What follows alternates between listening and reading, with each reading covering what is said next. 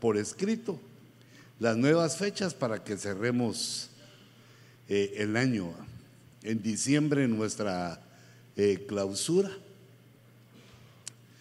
y agarrando aire para empezar el 2018, ¿verdad? Porque, gracias hermano, como hay más vida que tiempo, o más tiempo que vida. Bueno, para que podamos empezar a, a prepararnos para lo que sí.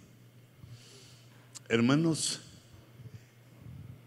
la verdad que este recorrido por el libro de los hechos, que hoy cerramos porque va a ser eh, libre la presentación de noviembre, y tenemos como invitado al apóstol Edwin García para esa fecha. Y en diciembre pues prácticamente es el, eh, nuestra despedida, la clausura. Entonces ese es el último, el último tema que vemos del libro de los Hechos y que para mí fue una bendición grande estudiar al, doctor Lucas durante 2017. Prácticamente nos echamos, espero que ustedes se lo hayan echado conmigo también, nos echamos el Evangelio de Lucas y eh, los hechos, el libro de los hechos. Nos echamos, quiere decir, lo estudiamos, lo leímos, nos recordamos, estuvimos eh, platicando y hablando de él. Y ahorita para, para concluir, para cerrar, aunque hay muchas cosas más eh, que hablar de él, solo déjenme ver, dijimos el génesis de la novia, dijimos que era el fin, pero más o menos sería la revelación de la novia. Que nosotros entendamos un poquito más hasta donde nos dé por este año el Señor de nuestro entendimiento, porque si se dan cuenta, eh, vez tras vez que vamos aprendiendo la palabra, mejora nuestro entendimiento, mejora nuestra forma de ver y entender las cosas. Entonces, eh, yo quisiera que tomaran en cuenta algunos detalles que les ponía acá. Primero, el consejo, que eh, me parece muy acertado, y estos eh, eh, tres puntos que debemos de tomar en cuenta para mejorar nuestra presentación, nuestra exposición, no solo nuestra presentación como personas, sino la exposición del tema que tenemos en nuestro corazón y en nuestra boca, que es el Evangelio. Y yo quisiera comenzar por el del final, la naturalidad. Mira, cada uno de nosotros tenemos nuestro propio carácter.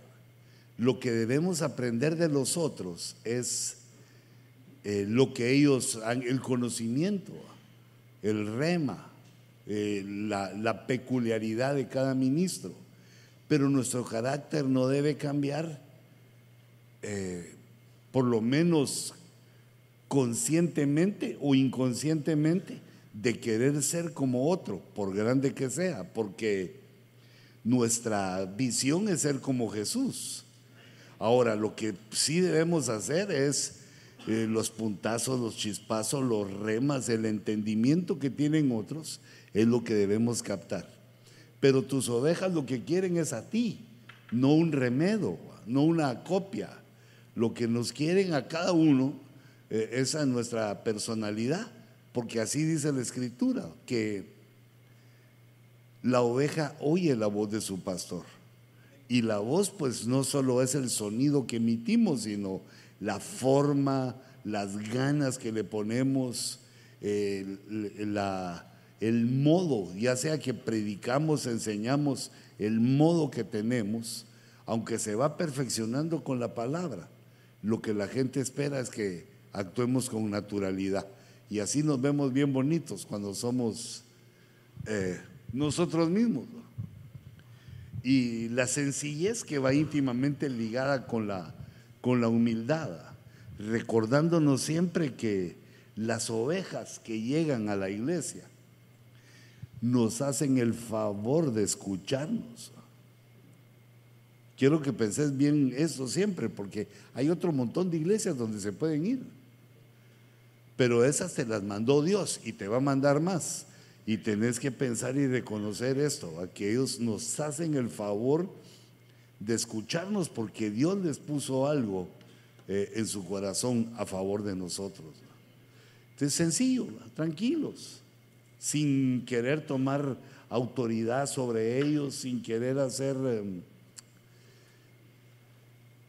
pues cosas, cosas que están fuera de, lugar, sino sencillos, procurando enseñarles con humildad y respetándolos, respetando a su familia, a sus esposas, a sus hijos, porque no son de nosotros.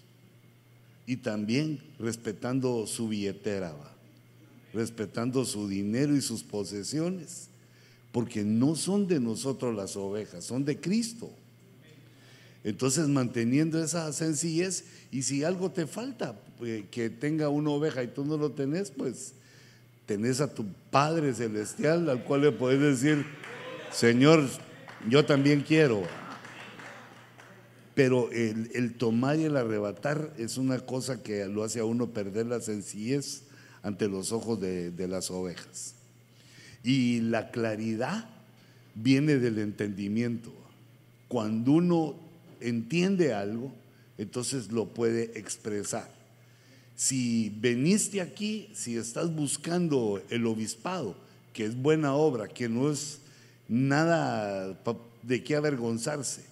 El que anhela obispado, el que anhela ministrar, buena obra desea, dice la Biblia, lo respalda. Ahora, el punto es que uno no puede explicar si no ha entendido. Lo que se trata es de entendimiento. Lo que uno entiende lo puede expresar con un cierto grado de claridad. Entre mejor eh, entendamos algo, con mayor claridad lo podemos exponer. ¿Cuándo se hace bolas uno? Cuando no ha estudiado, cuando no tiene bien agarrado el tema, cuando no sabe bien el tema. Apenas leyó, medio, eh, bueno, medio no existe, se preparó de una manera mediocre. Y entonces cuando llega, pues uno se enreda porque ese es un tema que no nacimos sabiendo. Ese es un tema que debemos aprender. No es solo decir palabrería, no solo es emitir palabras eh, por llenar un tiempo, sino que es hilvanar, llevar un, sentido de lo que estamos diciendo, eh, dónde queremos llegar y una ministración al alma de ese tema. La claridad, la sencillez y la naturalidad son armas que debemos usar. Eh, armas es un decir, herramientas que debemos de usar para mejorar nuestro nivel pastoral. Creo que todos podemos mejorar un poquito siempre. Yo quisiera mejorar mucho siempre, quisiera ser mejor siempre. Busco eso, de no distraerme de, de mejorar. Y para eso hay que disciplinarse en la forma en que uno eh, va a entrarle a la palabra. Eh, es que, ¿a qué hora se va a estudiar? Hay que apagar la tele, hay que impedir que la tele tome control de nuestras horas y sentarnos a, a leer, a escuchar, principalmente los temas del jueves del apóstol Sergio, que son para pastores, debemos de buscar eh, escucharlos, ponerle la atención por nuestro bien, por, por nuestra mejora y por estar al día con lo que Él dice. Ahora, nosotros somos predicadores de un misterio, de algo sobrenatural que sucedió. Le sucedió a la raza, a la raza humana. Eh, bueno, que está relatado en el libro de los Hechos.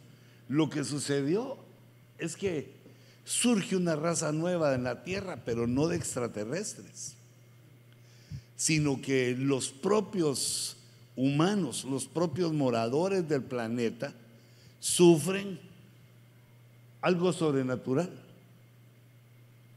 algo invisible pasa. Los hombres nacen de nuevo. Bueno, también las damas, la humanidad nace de nuevo. Ya habíamos nacido, ya estábamos en la tierra. Fíjate eso sobrenatural que ocurre. Ya habíamos nacido, aquí estábamos, todos. Nadie nace siendo cristiano, todos nacemos como humanos y como criaturas de Dios sobre la tierra.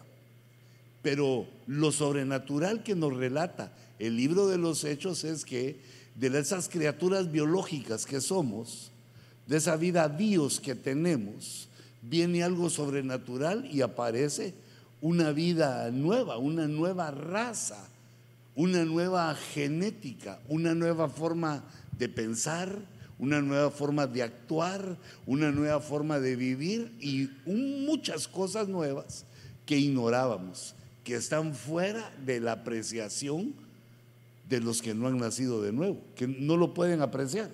Y el otro punto es que todos esos que nacen de nuevo no tienen una, una vida o un destino individual, sino que estos seres biológicos llamados humanos que nacen de nuevo a una vida espiritual, forman una entidad, un cuerpo místico que se llama iglesia.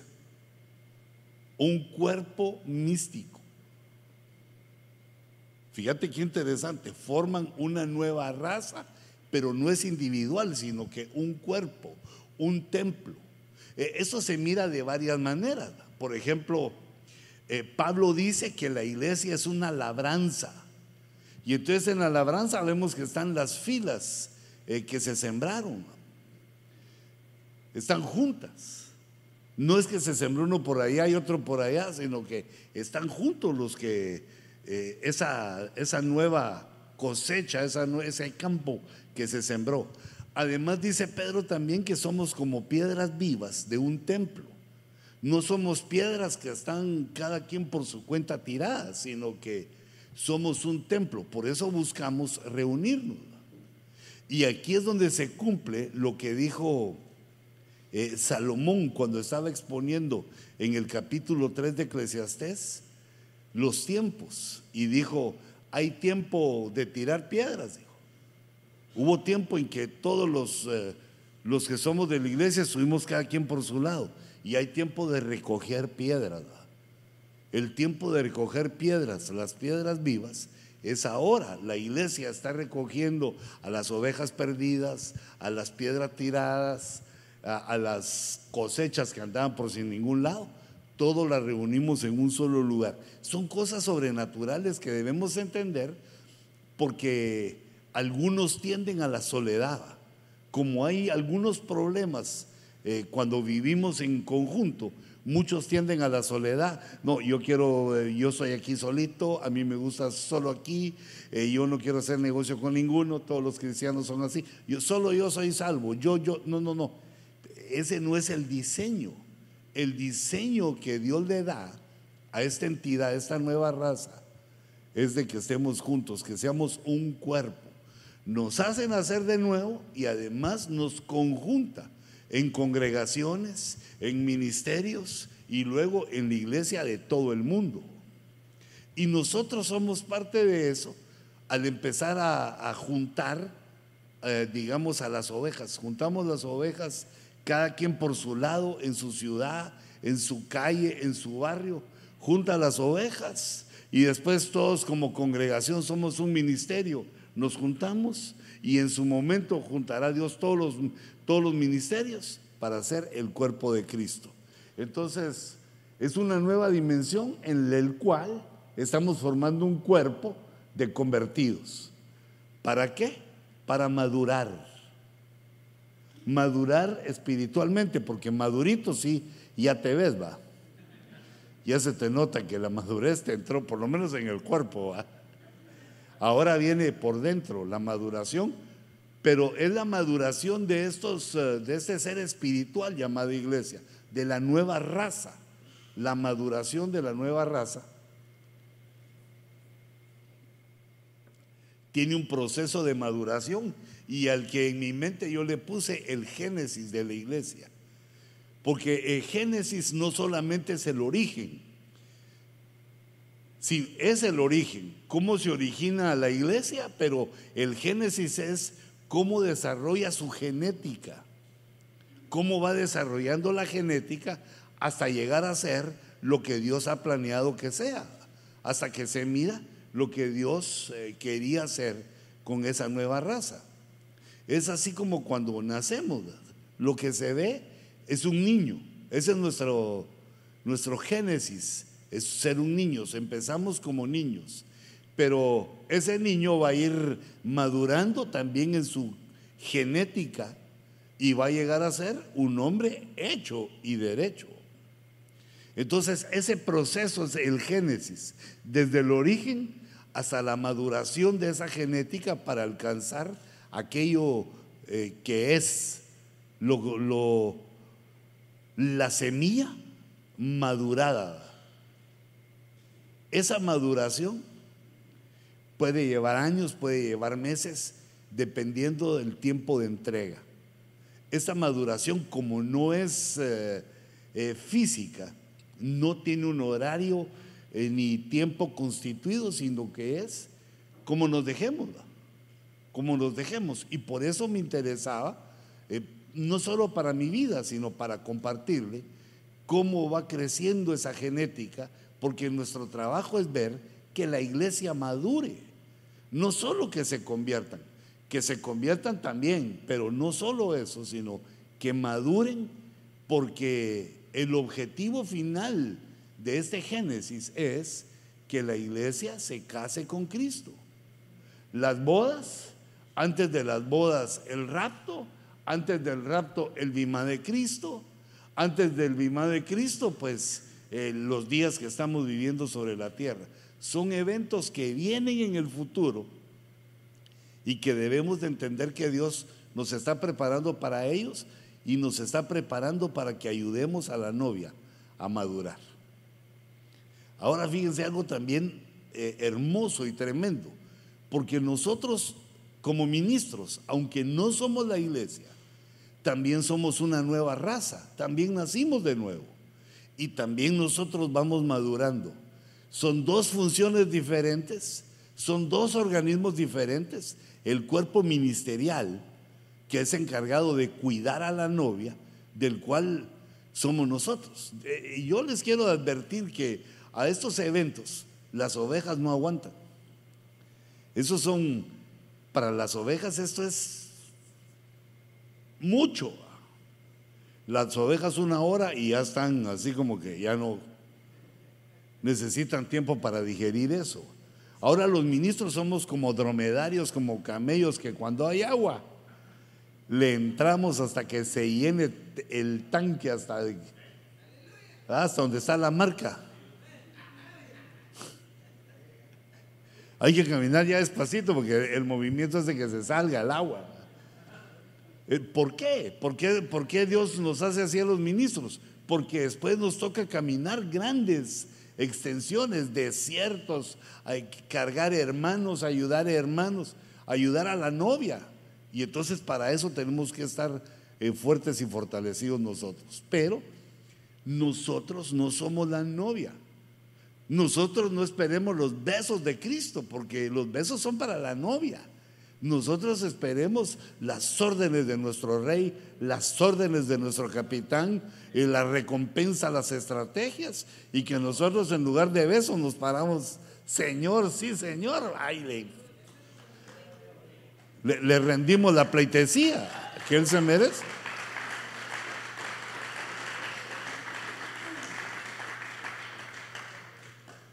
Nosotros también eh, vamos en ese proceso, pero como les digo, son dos organismos diferentes que van madurando. Nosotros como ministros vamos madurando y aprendiendo y la iglesia como cuerpo de Cristo va madurando y aprendiendo de nosotros. Ahora, esto tiene sus problemas y vemos por toda la escritura cómo cuando se reúne el cuerpo ministerial, hay personas que no alcanzan a entender esto y se vuelven enemigos. Por ejemplo, dice dice el apóstol Juan, dice, estos estaban con nosotros, pero no, no, no eran de nosotros. Porque si fueran de nosotros, estarían con nosotros. No sé si los hice bolas o si... Pero lo que está diciendo Juan es, estuvieron conmigo, eh, eh, oyeron lo que el mensaje, pero no se mantuvieron. Entonces, fíjate este punto, si nosotros deseamos que la iglesia actúe de cierta manera, nosotros también tenemos que actuar de forma similar. Mira, nosotros queremos que la iglesia acepte nuestras convocatorias. Entonces también nosotros como ministros debemos aceptar las convocatorias de los que están arriba de nosotros. También se cumple con el diezmo. ¿Querés que diezme tus ovejas? Petes diezma tú también. ¿Querés que tus ovejas te respeten? Respeta tú también. No solo a ellas, sino que a los que están encima. Todos nos debemos un respeto. Lo que nosotros queremos que nos hagan, eso debemos hacer.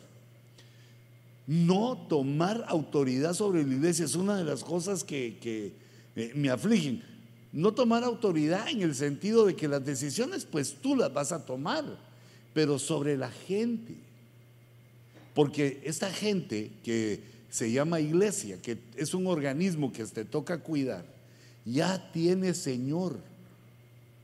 No nos necesitan como señores, nos necesitan como maestros, pastores, evangelistas, nos necesitan como ministros, no como pastores, ni tampoco como enamorados, ¿verdad? Que les andemos diciendo, eh, ahí, linda, mm, mm, no, no, enseñándoles y que su amor es para el rey. Si les, queda un cachito, también que nos quieran a nosotros, pero lo que solo debemos de enseñar que quieran al rey. Y fíjense esto entonces, no debemos meternos ni señalarnos como iglesia, sino que nosotros llevar nuestro recorrido como ministros. No importa que nadie, si nadie te reconoce ahorita. No importa si no te dicen maestro, profeta. No importa. No se busca, eh, no se busca eso. Mira, son principios ministeriales. Uno no busca que le digan lo que uno quiere ser, sino que se espera que le digan lo que los otros piensan que es uno. No se piden privilegios, sino que se es fiel y se espera que le toquen a uno. Mira, son eh, las, eh, digamos, los principios ministeriales que debemos cuidar que debemos guardar porque a nosotros nos toca después llevar a otras generaciones, si el Señor tardare, hacia Cristo y debemos enseñarles estas mismas cosas.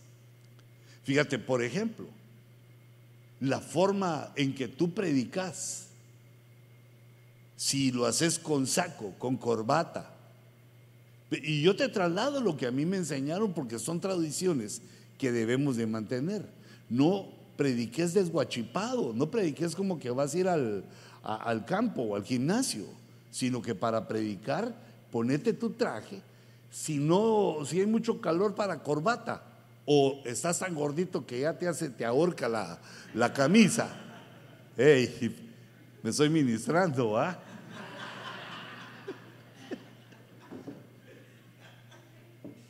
Si te aprieta la camisa, entonces ponete una, camiseta así que te cubra y tu saco. Hay calor, hermano, pero no te lo puedes quitar porque no tenés corbata. Ahora si tenés corbata y camisa, si tenés cuello de flaco y te queda bien, o compraste aquellos cuellos que tienen elástico así, ¿va? que le hacen a todo, ¿va? Entonces sí, quítate el saco porque tenés tu camisa y tu, y tu es decir, cómo, nuestros discípulos nos ven actuar, cómo nuestros discípulos nos ven, que los de la alabanza no suban. Vos sos el jefe en tu iglesia, en tu congregación, que no suban todos desguachipados. Vas a venir a, a ministrar, también vení de traje, porque es el altar del Señor. Y si no quieren, espérate que te lleven a tus músicos, no los estés forzando porque hay músicos que quieren que se haga como ellos dicen. Entonces, pues está bien, ¿verdad? pero ellos tendrán que llegar a ser músicos en el conservatorio o en algún lugar donde, donde se realice lo que ellos desean en su corazón. Los músicos del Señor son obedientes a su pastor. Los músicos del Señor saben que son una parte del culto que no son el culto de ellos. Y entonces eh, hay que tener paciencia para ese trabajo que estamos haciendo, porque eh, mira esas palabras del apóstol Sergio que han eh, retumbado en mi mente durante años, que el más interesado en que en tu iglesia tenga éxito es Cristo, es Dios, es el Padre y el, y el Espíritu Santo. Claro, nosotros también tenemos que tener eh, ahí un sentimiento para que eso crezca, pero con equilibrio. No se hacen las cosas solo por solo por, por, crecer o porque tú crees que así debe ser, sino que espérate. Cuando uno forza la alabanza, cuando uno forza, incluso cuando llegan ovejas de otro redil, también hay un peligro. Que te contaminen o te arruinen a las que ya has arreglado vos, que traigan los piojos y que se le pues según te sirva, eso te sirva, no, no que vengan sucios, sino espiritualmente, que enfermen a las que ya tenías bien lavaditas hasta los dientes, les habías lavado esas ovejas y, y vengan otros. Y, o sea, todo tiene su peligro. Y te das cuenta que sin peligro pues no hay emoción y todo tiene un riesgo todo lo que hacemos ministerialmente en nuestra vida tiene un riesgo y estamos siempre en peligro. Yo creo que eso Dios lo permite para que estemos siempre de la mano de Él y confiando en Él, confiados en Él y, sabiendo que sin Él pues nada, podemos hacer. Bien arreglados, pocos, como dijo aquel, pocos pelos, pero bien peinados. O sea que haciendo la, haciendo las cosas como debe ser y dándole una importancia al altar, a lo que deseamos que el altar sea, de respeto, de reverencia para las ovejas que lleguen. Y de ahí reposar, reposar porque parte del proyecto de Dios en este, digamos, en esta maduración de estos seres espirituales que surgen de la humanidad, los ministros y la iglesia, eh, va multiplicándose, porque son vivos, todo organismo crece eh, en su momento. No, no cuando uno quiere, de repente uno, uno piensa y dice, que mi hijo sea más grande, que crezca más. Espérate, va a llegar el momento que va a crecer. Claro, para mí hay que darle su lechita, sus conflicts, su bananito. Las mujeres saben qué es lo que hay que dar. También uno, darles bien su alimento, porque en su momento la genética toma su lugar el alimento hace lo que debe de hacer y Dios que da el crecimiento aumenta. Nosotros tenemos que aprender. Vino Refugio Hernández. Refugio, ¿estás ahí? Luis, no. Es, no, ¿ah? ah pero si lo quiero ver, le pido una foto mejor, va.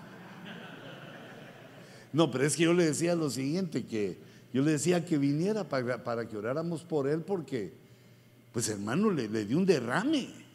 Eso no, no es, eh, fíjate, le dio un derrame, pero gloria a Dios que no se murió, porque eso es mortal. Y entonces está en recuperación, pero ¿sabes qué? No te guardes las cosas, hombre. ¿Acaso es tu iglesia, pues?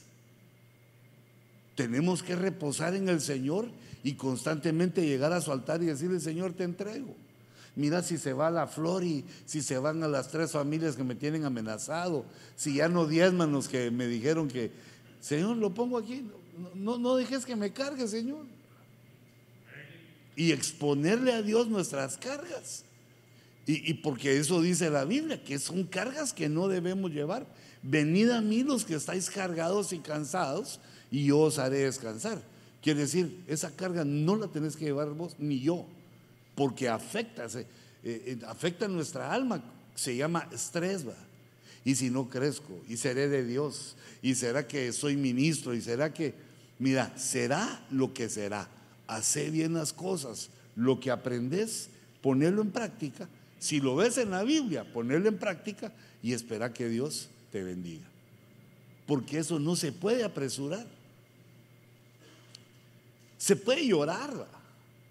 Por ejemplo, está aquella mujer que no tenía hijos y ya estaba, estaba grande, no tenía hijos y de repente se encuentra con el profeta y el profeta le dice, ¿sabes qué?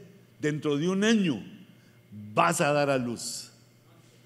Y ella le dice, Señor, no engañes a tu sierva.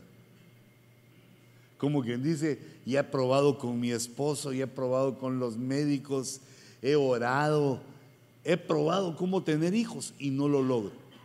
Ese es como un pastor que ha hecho todo lo que él piensa que se puede hacer para crecer. Incluso se ha leído los libros que se llaman Igle Crecimiento. Todos los tips para crecer y no crece, vamos. Usted se empieza a preocupar. Eso, esos son como esa mujer. Y de repente viene un ministro, un profeta, como lo soy yo hoy, y te digo, vas a crecer, vas a tener tu hijo, tu muchachito va a crecer.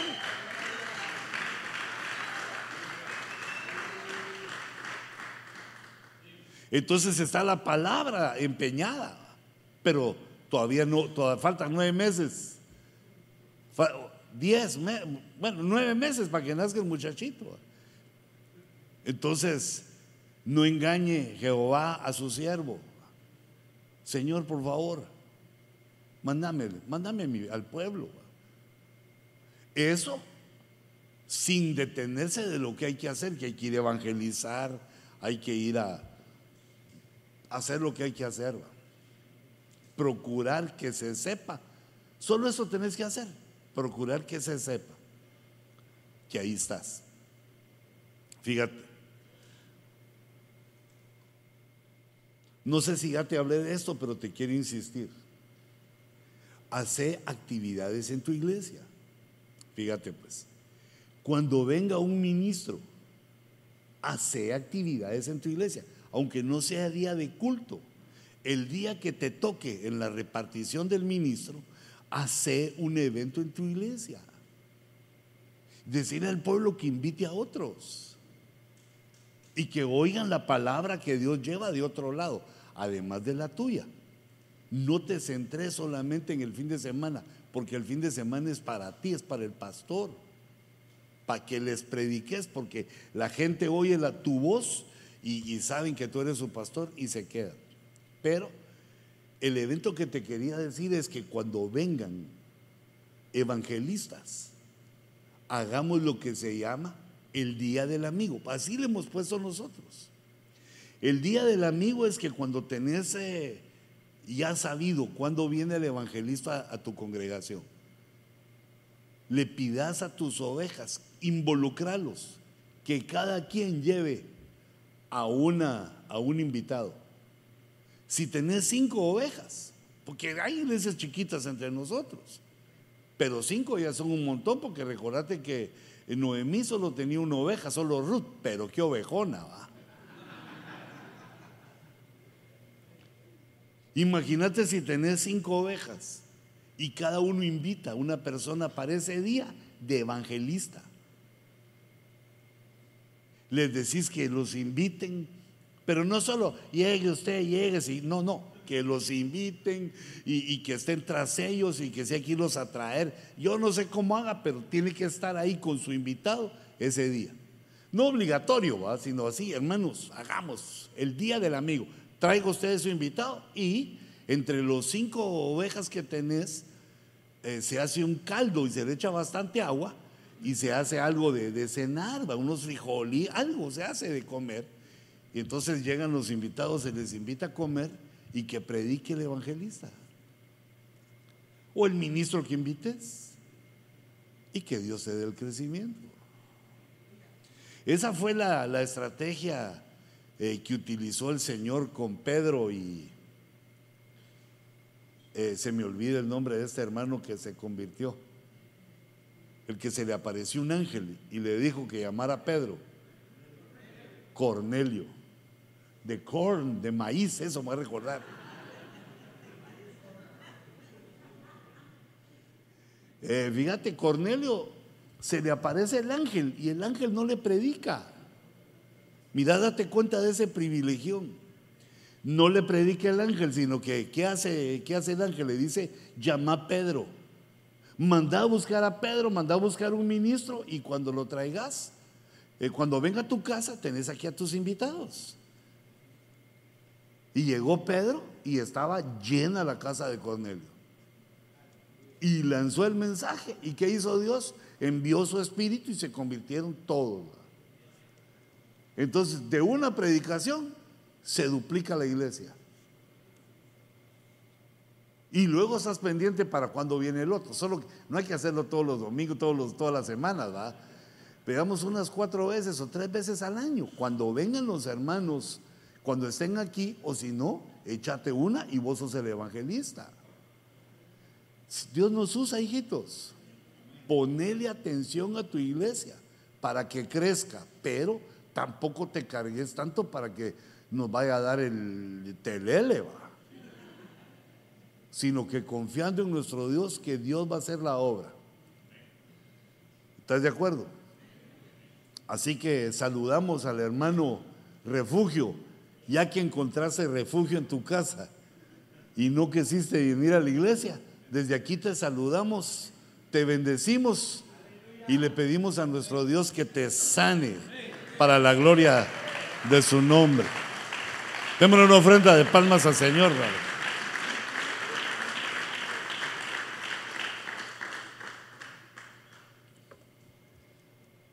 Ahora, hermanos, después de esta corta introducción,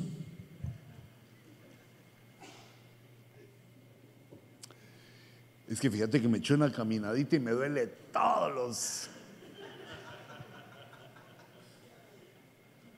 Pero me siento mejor. Aunque duele, va. Ya no me duermo en el carro, pero creo que es por el dolor. El dolor no lo deja dormir aún. Entonces, fíjense, hermanos, entrémosle entonces a, a esto que el Señor nos ha dado hoy y que es el génesis de la iglesia. Primero entonces veamos el nacimiento. Dios formó tres grandes grupos en la humanidad y a las tres los ve como mujeres. Las tres mujeres son, eh, primero, la humanidad.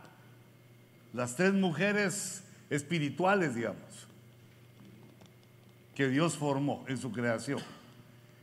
La primera es la humanidad.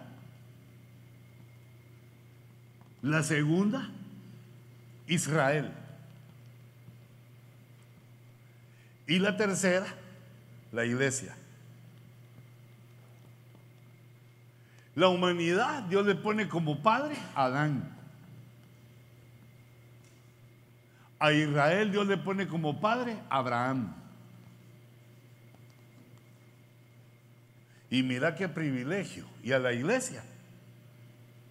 Le voy a poner Jesucristo, para que no nos olvidemos que es Jesús el ungido. Entonces, cuando Dios crea a estas tres mujeres, lo hace de una manera sobrenatural, eh, más o menos. Ah, bueno, me faltó este pedacito. La hazaña de la iglesia es mantenerse fiel, pero también la hazaña de nosotros, hermanos. La hazaña de los ministros es mantenernos fieles. Solo mira lo último, lo último de los ministros. Si hay algo que te moleste, si hay algo que te enoje, no te vayas. No, no, no, no seas así como que, que pendenciero como eras en el mundo. Si la vida así es, que las cosas pasan como nosotros no queremos que pasen no te vayas de donde estás, de la autoridad, de la cobertura. Porque si no, también así de volátiles van a ser tus ovejas.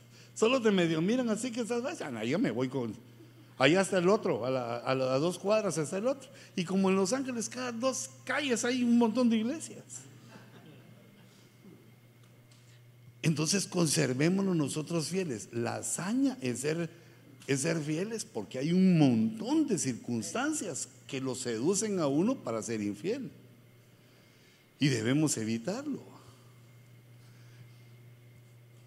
Va, fíjense pues. Mejor regresemos a las tres chicas, que eso ya hablamos. Entonces, lo que les quiero mencionar aquí es que Dios nos da, nos hace ver una genética sobrenatural cada vez que crea una de esas mujeres. Por ejemplo, levanta a Adán y de la costilla saca a Eva. Es decir, e, el hombre Adán da luz a su mujer. Luego la raza ya no va a seguir así. La raza va a ser que del vientre de la mujer salen los hijos. Pero ¿cómo inicia? De una manera sobrenatural. Inicia que de Adán sale la mujer. Eh, pero los hijos después ya salen de Eva. Los hijos que Eva tuvo en el huerto fueron los vivientes. Y en la tierra, Caín y Abel. Y luego le levantó Dios la nueva semilla Set. Pero des en cuenta para qué era. El hijo de Set, Enos fue el que comenzó la alabanza y la adoración, comenzó a invocar el nombre de Jehová. Es decir, que la raza se forma, pero el objetivo es que los hijos y toda esa mujer vaya a adorar a Dios. Esto, eh, digamos, en el primer caso que les muestro ahorita, es en el nacimiento de la humanidad. Desde Adán, sobrenaturalmente, sacan a Eva de la costilla, dormido. Y, luego Eva empieza a multiplicar la raza hasta que se llega al adorador. Eh, en Génesis 4:24, Enos es con el que empiezan a invocar el nombre del Señor. Pero luego, como fracasa la humanidad, fracasa esta, esta mujer, la primera, la humanidad fracasa y entonces Dios la deja en espera. La deja en espera y empieza a tratar con Abraham. Abraham tiene a su esposa Sara. Ah, hubiera quedado mejor la letra blanca. Sara tiene un embarazo sobrenatural. Recuérdense que lo, sobrenatural de Sara es que eh, tiene a su hijo ya viejita. Eso lo menciona Hebreos, la que le tuvieron que dar Dios le dio fuerza para que pudiera dar a luz. Dios le bendijo su matriz, le abrió la matriz para que diera a luz. Y entonces empieza a formar una raza, eh, la raza hebrea con Israel, eh, perdón, con Isaac. Se empieza a formar eh, esa raza con Isaac, pero también otros, porque recuérdense que Abraham tuvo hijos con Agar, tuvo un hijo con Agar, Ismael. Y con Sétura también tuvo varios hijos. Pero por la línea de Isaac se llega a Israel, a las doce tribus, y en las cuales está Judá, que es el adorador, que es la adoración, la alabanza. Siempre Dios lo que quiere es que al poner eh, esa, ese génesis, al comenzar con una de estas mujeres espirituales, lo que quiere es que se llegue la alabanza y la adoración de la humanidad. Lo que Dios quiere es que lo adoremos, hermanos. Ah, ¿Se recuerda lo que dijo Juan? El Padre busca adoradores que le adoren en espíritu y en verdad. Y entonces luego ahora nos toca a nosotros. Jesús da luz a la iglesia por su costado en la cruz cuando brota sangre y agua. Y la iglesia empieza a tener hijos, eh, que son los calientes, los tibios y los fríos. Por cuanto no eres caliente, sino frío o tibio. Apocalipsis capítulo 3 se mencionan esos, esos tres niveles y des en cuenta que son tres niveles aquí y son tres niveles también aquí eh, con Abraham que tuvo a Isaac, a Ismael y a los hijos de Sétura. Tres niveles. Y aquí también hay tres niveles con Adán. Los vivientes en el huerto, Caín y Abel. Y después vienen los adoradores, ah, así como de aquí de los calientes salen los espirituales, los que adoran y los que están preparados para la boda. Son tres damas con las cuales eh, Dios eh, está trabajando actualmente. Y entonces cuando aquí estamos en la línea del tiempo, aquí estamos, digamos, actualmente, cuando llega el momento del rapto, la iglesia es tratada.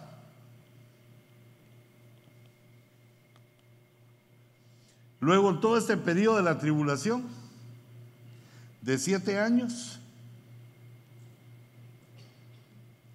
es tratado Israel. Y de aquí viene el milenio.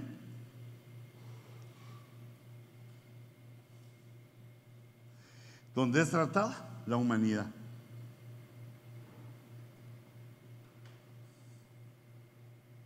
Y aquí hacemos el, santo, el salto todos al reino eterno. Todos los salvados.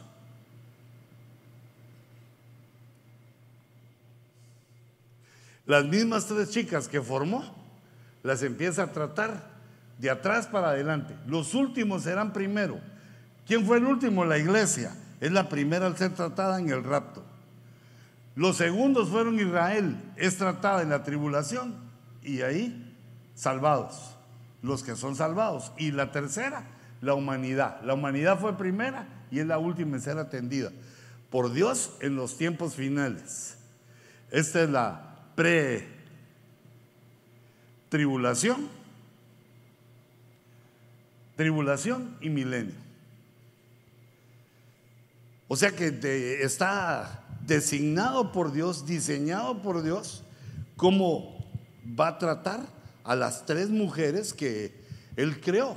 La creó de una manera sobrenatural y tomando como base nuestra raza, tomando como base la raza humana. Primero con Adán y Eva nos trató o trató a la humanidad siendo el, tiempo de los patriarcas, antes del diluvio y un poco después del diluvio. Pero la humanidad fracasó. Luego le tocó a Israel, des en cuenta, todos de nacimiento sobrenatural. Eh, Sara, el año que viene darás a luz. Y Sara se rió. ¿Puede mi marido todavía? ¿Puede mi marido tener alegrías conmigo? Pues para que vea, le dijo Abraham. Y luego la iglesia por medio de Cristo, en lo cual estamos viviendo nosotros.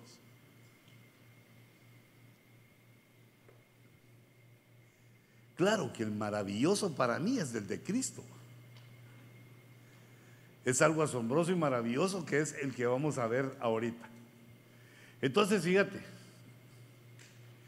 yo lo puse de esta manera, los, las facetas que nos revela a Dios para llevar a la iglesia desde su génesis hasta su revelación.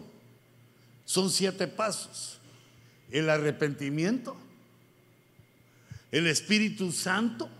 No, no se puede hacer en la carne esto. Luego encontrar el tabernáculo de David, que es adorar en espíritu y en verdad. Y luego de la adoración, las columnas de la perseverancia, que son de la perseverancia, que son las que cambian nuestra genética. La perseverancia transforma nuestra genética. Y son cinco columnas. Y luego tenemos la difusión del Evangelio, que es el crecimiento. Cómo empezó la iglesia a crecer y que nosotros debemos saberlo para también aplicarlo a nuestro tiempo. Por todo el mundo es el crecimiento eh, de la iglesia.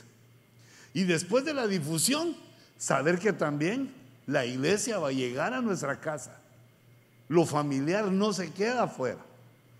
la iglesia y, el mensaje llega a nuestra casa. Y el séptimo punto es lo escatológico. Los que estamos en la iglesia tenemos que saber cuál es el final de las cosas, cómo estamos involucrados en eso y eh, en el final de los tiempos y tenemos que saber también qué es lo que hay que hacer. Porque si no, ¿qué le vamos a decir a, la gente? Viene el rapto y entonces ¿qué tenemos que hacer? Esperar. No. Les tenemos que decir que hay que velar, que hay que consagrarse. Tenemos que enseñarles, tenemos que saber los tiempos que vienen y además qué hay que hacer en cada tiempo. Entonces yo hice este, este dibujito para tener una idea de las siete cosas, porque yo dije, si las pongo ahí, ahí me tardo mucho. Ahora quiero que la desarrollemos. ¿Qué dice el libro de los hechos? Son cosas que tenemos que ir entendiendo de cómo funcionan esas cosas. Eh, digamos, por ejemplo, el arrepentimiento, dijimos que era el primero. A partir del arrepentimiento se empieza a movilizar la genética porque nos, nos están convirtiendo en una nueva raza. ¿Cómo hace uno para convertirse en una nueva raza?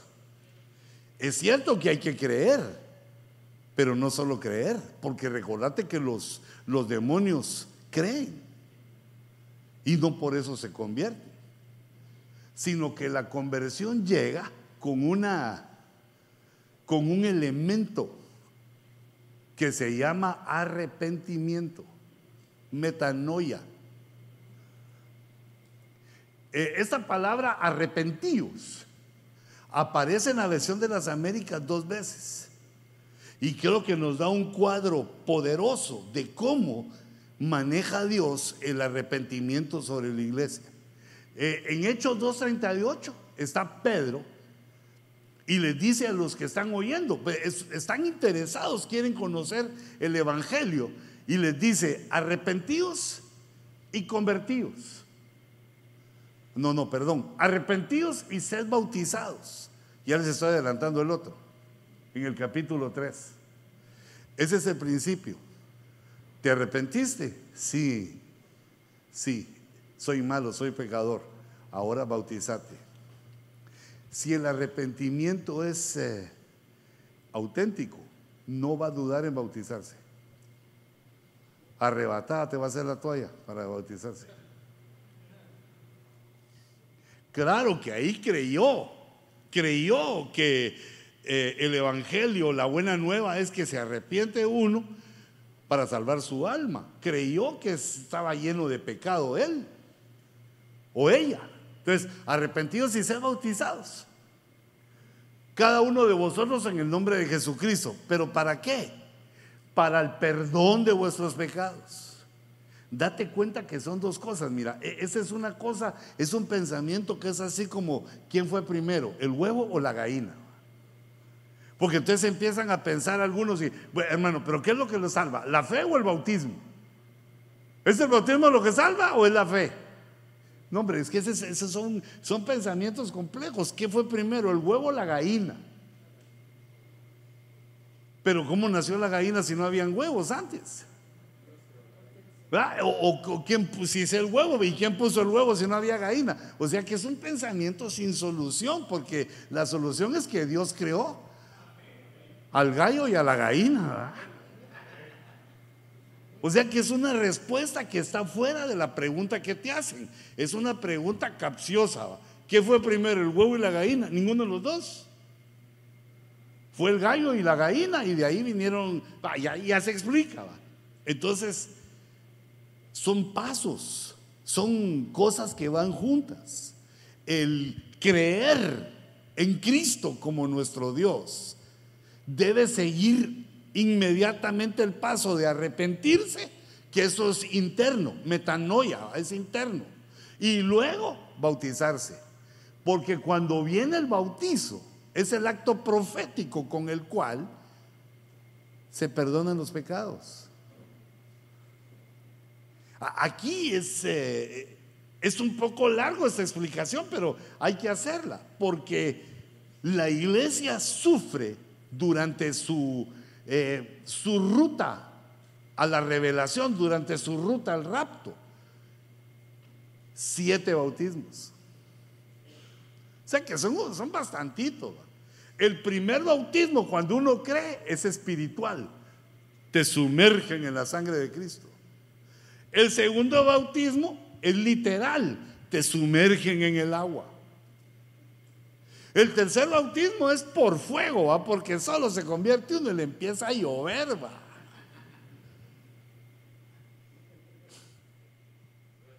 Entonces solo ahí en, ese, en el inicio, en el inicio de la cristiandad, en el inicio de la novia, ya sufrió tres bautismos. Y cuando sigue viniendo, luego viene el bautismo en el Espíritu Santo, ya son cuatro. Y bautizo quiere decir sumergido totalmente.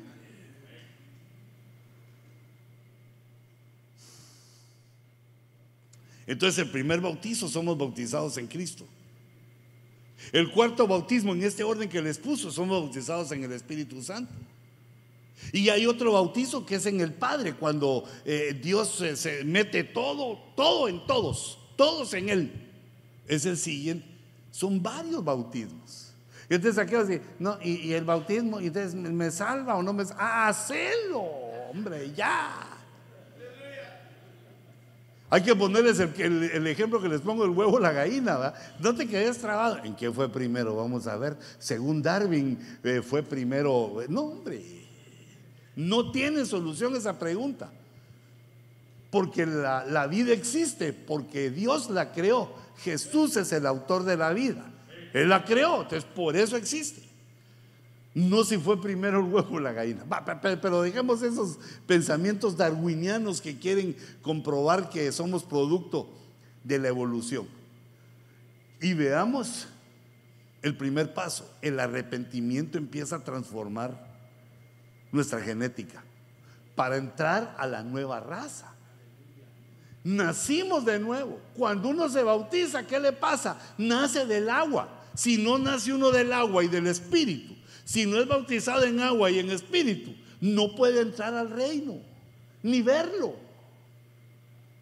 Y ya le empieza a decir uno que de, los ángeles, y hay ángeles chinos, hermano, y hay ángeles negros.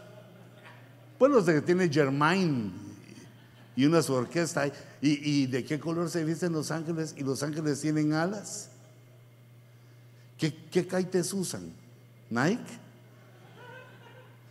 No, hombre, no, no te vayas por donde no es, sino que lo que tenemos que entender es que por algo está diciendo el Evangelio, qué es lo que tenemos que hacer.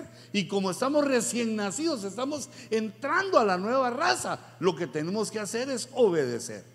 Lo que dice la Biblia lo obedecemos y que Dios siga haciendo la obra en nosotros. Arrepentidos quiere decir creí, creí que Cristo me puede perdonar mis pecados, entonces me arrepiento de lo que hice para obtener el perdón y me bautizo, según es según la Biblia. Entonces ahí, ¿qué es lo que ganamos ahí? Perdón de los pecados.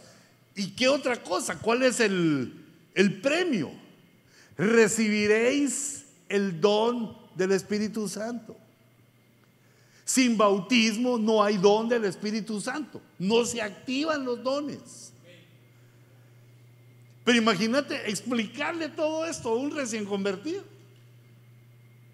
Por eso algunos dicen eh, que seis meses, ¿verdad? De que seis meses les vamos a enseñar qué es para que. Y cuando les enseñan los seis meses ya no se quieren bautizar porque ya no les gustó. O si no, al quinto mes se mueren y todos se fueron sin bautismo. Arrepentidos y ser bautizados. Es de inmediato.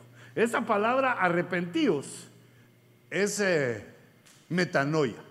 Y, y, miren el otro verso, el de 3.19. Por tanto, arrepentidos y convertidos. Esa ya es otra. Quiere decir que lo primero, en cuanto entramos a la nueva raza, lo que tenemos que hacer es, después de arrepentirnos, ser bautizados. Pero ya cuando estamos en el camino en la nueva raza, también nos tenemos que arrepentir porque cometemos grandes errores. ¿Verdad que sí? ¿O no te has echado uno bueno últimamente? o varios.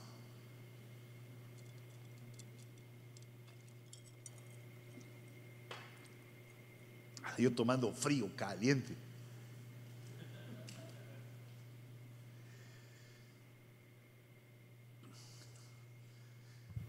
Todo nuestro camino tenemos que arrepentirnos, porque nos equivocamos, hacemos cosas que no debimos haber hecho y hay errores graves. E, este pensamiento de que los errores que cometemos ya siendo cristianos debe ayudarnos a perdonar a nuestros hermanos, de perdonar a otros pastores que tal vez hacen cosas que no nos agradan, como poner la iglesia a dos casas de donde está la de nosotros. Hay cosas que nos hacen o hablan mal de nosotros o tenemos que aprender. Porque tal vez nosotros cometimos iguales errores y no nos dimos cuenta. Arrepentirnos. Cuando uno va entendiendo sus tonteras, se arrepiente. Y ahora ya no es de bautizarse, porque ya nos bautizamos. Ahora nos convertimos. Convertir quiere decir dejar de hacer lo que hacíamos antes. Ah, fíjate, ¿y para qué? Para que nuestros pecados sean borrados no es lo mismo perdonados que borrados, a fin de que tiempos de refrigerio vengan de la presencia del Señor. Mire, esos tiempos los necesitamos. Tiempos de refrigerio quiere decir que te está cayendo el bautizo en fuego y Dios te da un, tu refrigeradorazo para que te equilibre la temperatura. Ahora fíjate, este convertidos quiere decir que una cosa viene a ser otra. Quiere decir que somos de una manera y el convertirnos quiere decir que vamos a parar siendo otra cosa diferente. Eh, se puede traducir convertidos, revertir. Revertir. Es decir, regresar al original. Se puede traducir también regresar al original pero no a como éramos eh, malvados, sino regresar a como éramos en el huerto. Ese es convertidos. Es que una cosa, que nuestra vida, nuestra forma de ser, nuestra forma de pensar y de entender va a llegar a ser diferente. Y esto borrados quiere decir que van a editar cosas de nuestra genética, cosas feas que tenemos ahí. Aquí somos perdonados en Hechos 2.38 somos perdonados, pero ustedes se recordarán que uno sigue siendo más o menos igual cuando se convierte.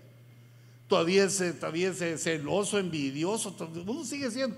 Te perdonaron, pero los errores ahí están. Porque el cambio en la genética, el cambio en nuestras actitudes, la conversión, viene más adelante. Porque cuando uno se convierte, eh, perdón, cuando uno recibe a Cristo, ¿a qué se convierte si ni sabe nada? El Evangelio es algo lejano que no, no conocíamos y que empezamos a conocer. Entonces los pecados son borrados cuando nos convertimos, perdón, cuando nos convertimos, nos arrepentimos, viene la metanoia, cambio de mente, y luego viene la conversión. Esto es, hermanos, la conversión es voluntaria, que uno quiere ser otra cosa. De repente uno entiende y dice, fumar es malo, quiero dejar de fumar. Beber es malo, quiero dejar de beber. Eh, uno entiende las cosas que son malas y decide, uno por su voluntad, porque ahí dice, arrepentidos nosotros y convertidos nosotros. Es decir, Dios nos ayuda, pero en nuestro esfuerzo, que nosotros queremos algo de Él. Y algo es lo que dice la Escritura. A mí eh, me, apasiona esto porque ahora entiendo cuando Dios empieza a tratar con nuestra genética, cuando empezamos a, a ser verdadero el convertidos. Y también es el tiempo en el cual las pruebas empiezan a menguar en nuestra vida y nos dan cierto refrigerio. Siempre hay clavos, siempre hay problemas, pero bajan en un tiempo de nuestra vida, bajan los problemas, menguan. ¿Por qué? Entramos a tiempos de refrigerio. Entonces, de acuerdo al primer esquema que vimos, lo primero es arrepentidos. Vamos a ver cómo escribe el, verde.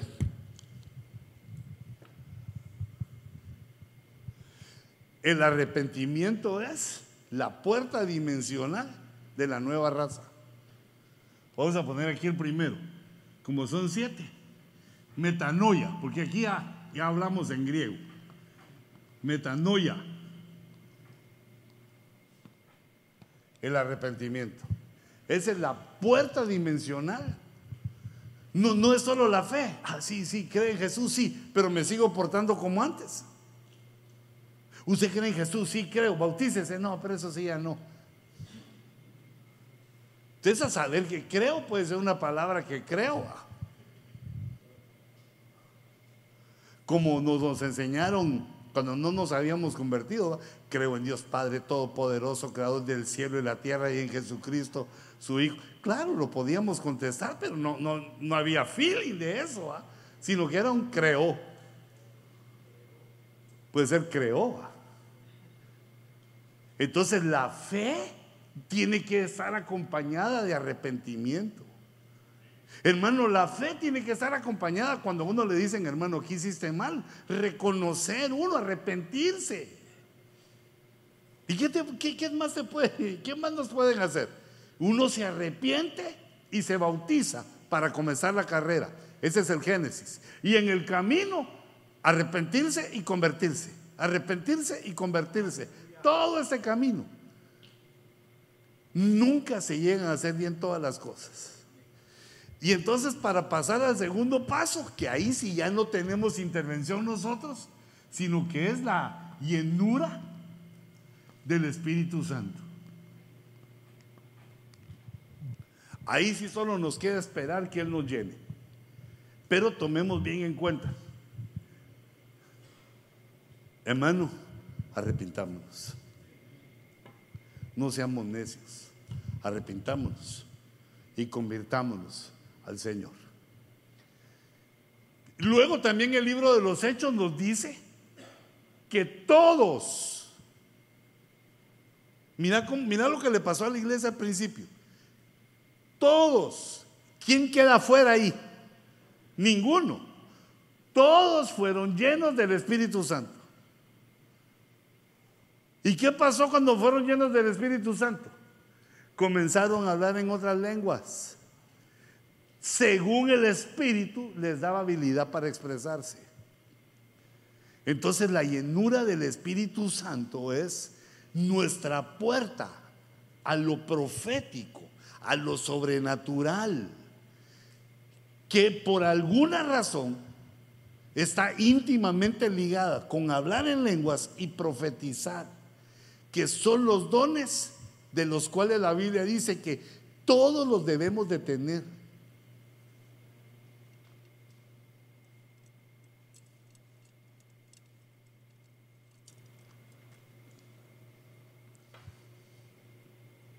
Así que todos. Y hermano y yo, todos.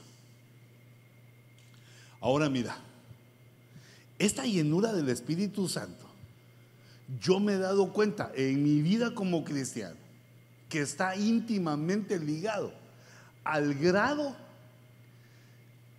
de adoración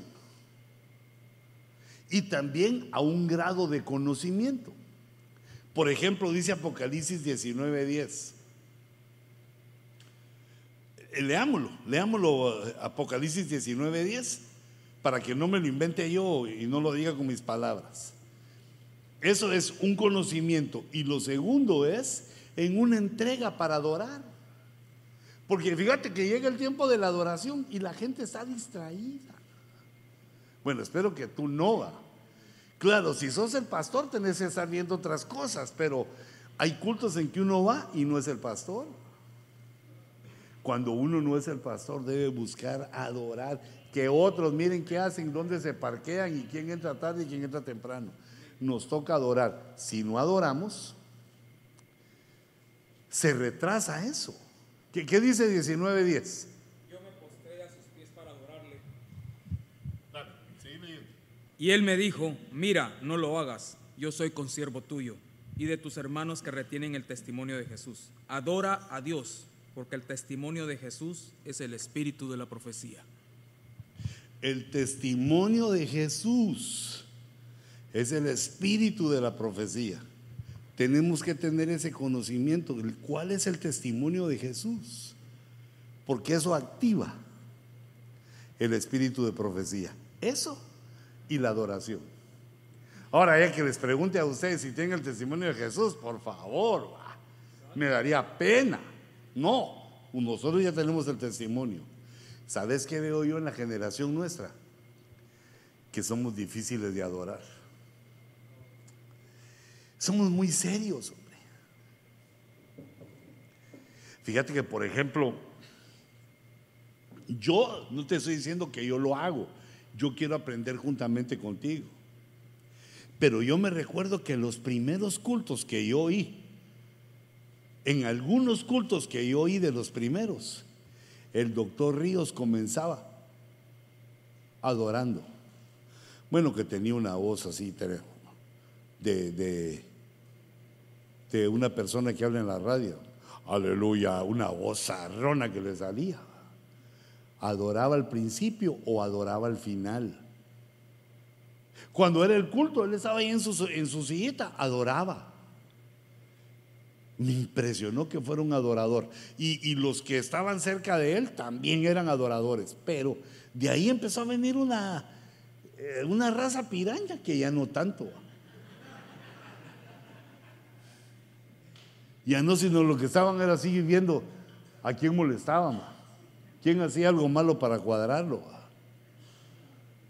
E, entonces, eh, bueno, eh, elegí entre la nueva raza o la raza piraña. Yo te aconsejo la nueva raza. Adoremos, la adoración nos arregla, nos compone, transforma nuestra genética. Como se está hablando bastante de genética ahora, y recuérdense que el lunes y el martes hay un seminario aquí con el apóstol Mario, Mario Rivera, eh, y él nos está hablando de la genética, de cosas que Dios le ha hablado, muy interesantes de los cambios genéticos. Comenzó anoche, eh, viernes en la noche, pero no los invité porque ustedes tienen culto. Sigue el domingo en la tarde, si no tienen culto, los espero a las cinco y media, si quieren, va. Y el lunes y martes a las siete y media de la noche. Y por edifícame.fm una antesala desde las 6 de la tarde eh, en la radio eh, con respecto a cosas, a temas, preguntas, eh, pero principalmente al seminario, a lo que se está hablando, cómo metamorfiamos, cómo el metamorfos nuestra vida, cómo cambia nuestra vida, cómo hacemos para que cambie nuestra genética, para que seamos dignos de el despegue, el rapto de la iglesia. De una vez ya los invité. Adoradores. La hora viene, le dijo Jesús a la samaritana. A la samaritana fue. Y ahora es. Fíjate, él está hablando desde el Antiguo Testamento, Jesús dice, está hablando desde el Antiguo Testamento. La hora viene. ¿Cuándo eres ahora? En el Nuevo Testamento. Nunca se había adorado como se adora ahora. Pero eh, eso lo vamos a ver un poco más adelante, porque esta es la llenura del Espíritu. ¿Y qué podemos hacer para que venga la llenura? Nada, es una promesa del Señor. Solo decirle, Padre, tú lo prometiste, Señor. ¿Cuándo me lo vas a dar a mí, que soy el más gacho de tus siervos? Porque si no le empieza a decir uno, Señor, recuérdate que aquí tienes al nuevo predicador del mundo. No, se cree uno mucho, Señor. Sin ti, ¿qué voy a decir? Sin ti, ¿cómo voy a pensar correctamente? Lléname de tu espíritu, que es eh, el, segundo, el segundo punto de cómo la iglesia va desarrollando. Primero, arrepintiéndose y bautizándose, arrepintiéndose y convirtiéndose. La llenura del espíritu como paso número dos. Y luego, el tabernáculo de David. El tabernáculo de David aparece en Amós 9:11. Aparece Dios eh, profetizando que lo iba a levantar de nuevo. Pero fíjate, ¿cuál es el tabernáculo de David? En el tiempo de David ya no había tabernáculo de Moisés y tampoco había templo.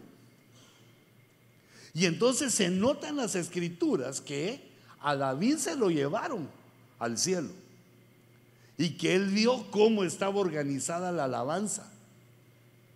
Porque él incluye, él se incluye como hombre para danzar en la presencia del Señor, aunque lo criticó su mujer.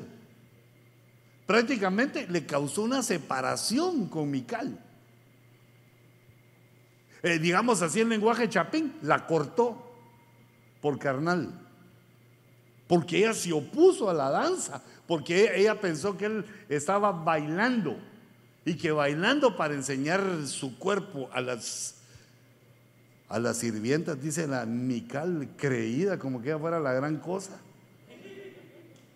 Pues por eso fue lo que le dijo David, le dijo, mira, vos estás brava porque Dios quitó a tu padre y me puso a mí que era un pastor de ovejas todo piojoso con las uñas encarnadas y negras, todavía así de, mugre.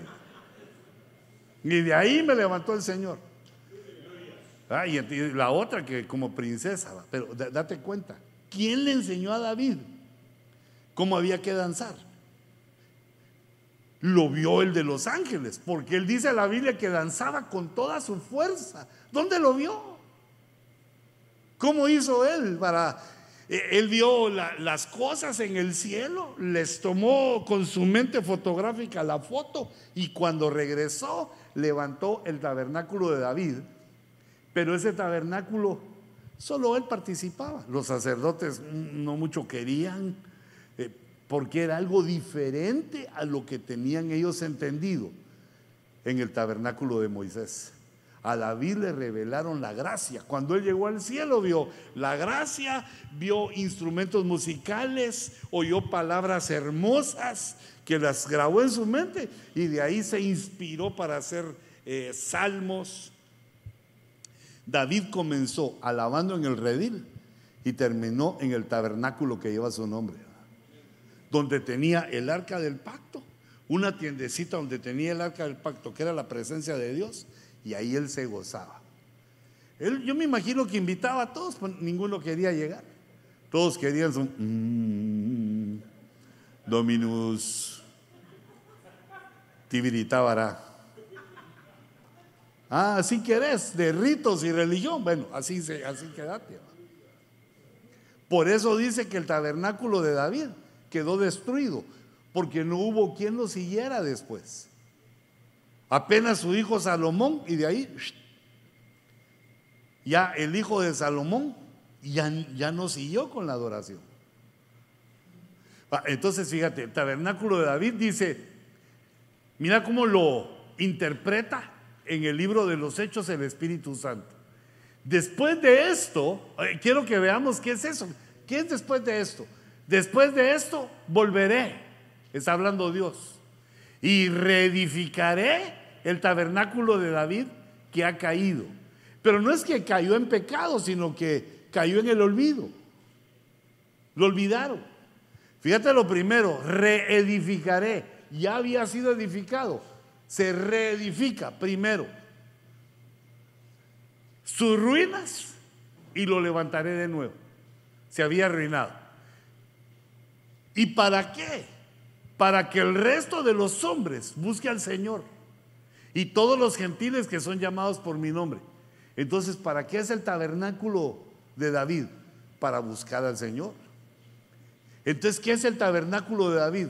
El culto al Señor, la oración, la alabanza, la adoración, la palabra, la intercesión, las santas, todo, todo lo que es eh, la búsqueda de Dios está tipificado en el tabernáculo de, David y que Dios nos lo ha revelado a nosotros, nos lo ha regalado a nosotros. Como punto número tres. Y por eso es que Dios nos ha puesto, hermanos, eh, ministros para que nos dirijan al tabernáculo. No, no hay que inventar el agua. azucarada porque ya, ya la sabemos. Ese es el tabernáculo de David. No otro, es el de David. Ese David merece un, estudio completo de quién es él. Saber bien qué es, qué le pasaba por la cabeza a, David y ver también sus experiencias con Dios. Fíjate, había peleado con bestias, con osos y con leones. Había peleado eh, con Goliat. Había peleado contra su rey. Pero mira qué interesante esto. ¿Cómo sabía él las estrategias? La estrategia que usó contra el oso y el león no fue la misma que usó contra Goliat. Y cuando Saúl lo quería matar, utilizó otra estrategia, no devolvérsela. Devolverle bien por mal. Pero al gigante no le devolvió bien por mal, sino un tunazo le dio en la pura cabeza. E, es decir, un hombre de guerra, pero de una guerra a otro nivel, a nivel espiritual. Le consultaba a Jehová, Señor, me enfrentaré con esos. Bien lindo el David, hombre. Y ese es el tabernáculo que Dios nos pide que nosotros levantemos. El tabernáculo donde los hombres buscan al Señor. ¿Y qué hombres? Los que son llamados por el nombre, por el nombre de Dios, por mi nombre. Ahora fíjate lo tremendo. Dice el Señor que hace saber todo esto desde tiempos antiguos. ¿Por qué? Mira lo que dice Amós 9:9. Y yo lo que quiero discernir es ese tabernáculo, dice, ¿cuándo va a empezar? Después de esto, dice. Después de esto, reedificaré. Pero no está explicado en el libro de los hechos, sino que en el libro de los hechos están predicando y dice, este es el cumplimiento de lo que dice Amós en el capítulo 9 y verso 11. Y interpreta lo que dice Amós 9:11 es esto que el tabernáculo de David iba a ser reedificado, restaurado. Pero no lo dice exactamente igual a Hechos 15. Entonces, después de esto, y dice Amós 9:9, porque he aquí, yo daré un mandato y zarandearé a la casa de Israel entre todas las naciones. Entonces ahí ya nos podemos ubicar que es cuando Israel fue llevada a todas las naciones. Eso pudo suceder en el año 70 de nuestra era, cuando el general Tito conquistó Jerusalén y mató un millón de judíos y al resto los sacó por todo el mundo. Los zarandearon, zarandearé a la casa de Israel entre todas las naciones, como se zarandea el grano en la criba, sin que caiga ni un grano en tierra. No los abandonó. A espada morirán todos los pecadores de mi pueblo, los que dicen, no nos alcanzará ni se nos acercará la desgracia. E, esos fueron los, los judíos que rechazaron a Jesús. Morirán a espada por la palabra. Los pecadores que no quisieron alcanzar la salvación en la fe de Cristo.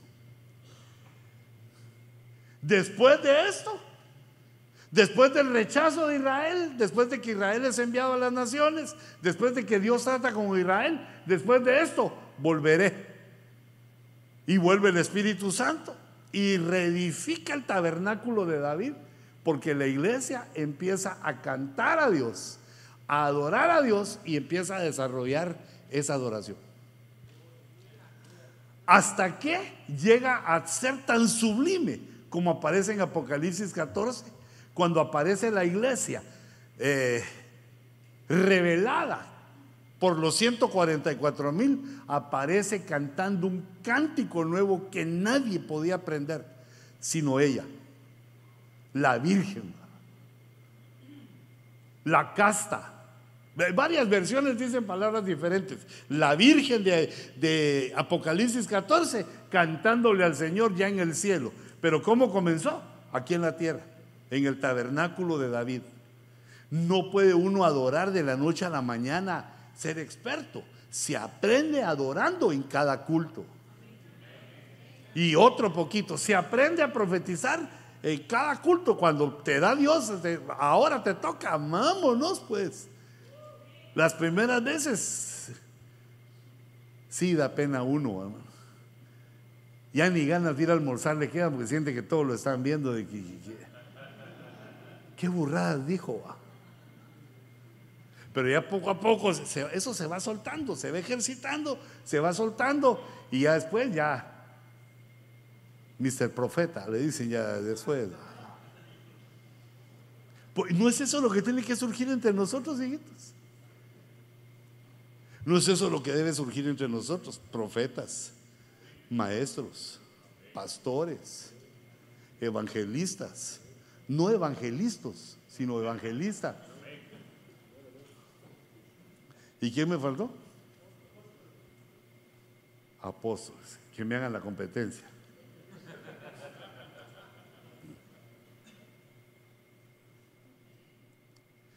Mira, Dios es tremendo. Se está actuando en vos, hombre. Confía en lo que te digo. Te va a ser un hombre poderoso, tremendo. Se tarda un poco Dios, va, porque que uno es un hueso duro de roer. Pero después de que te deje bien formadito, vas a quedar bien sedita. Así como quedan los hijos después de que uno les dé una buena trancaseada. Bien sedita. Así que, mi hijo, venga para acá. Sí, papi. Hasta, hasta así como, oh, sí, papi. Y antes de la trancaseada, ¿qué querés? Ah, vaya, así cambia el látigo no, no, látigo mucho.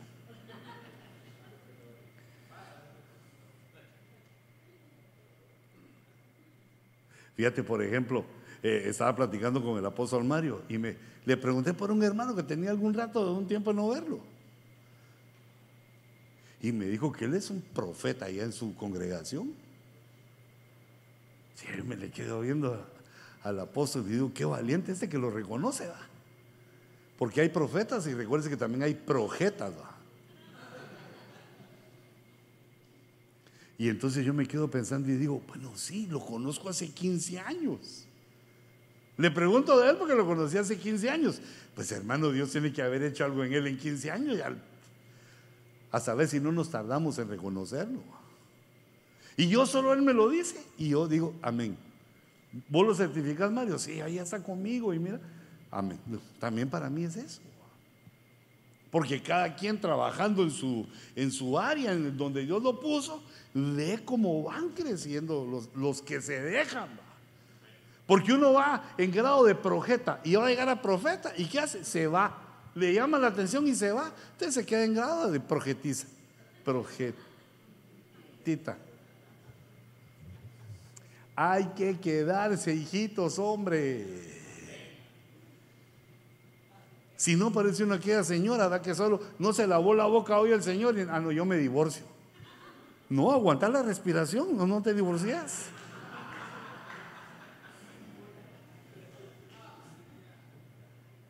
fíjate, se me olvida que todavía falta.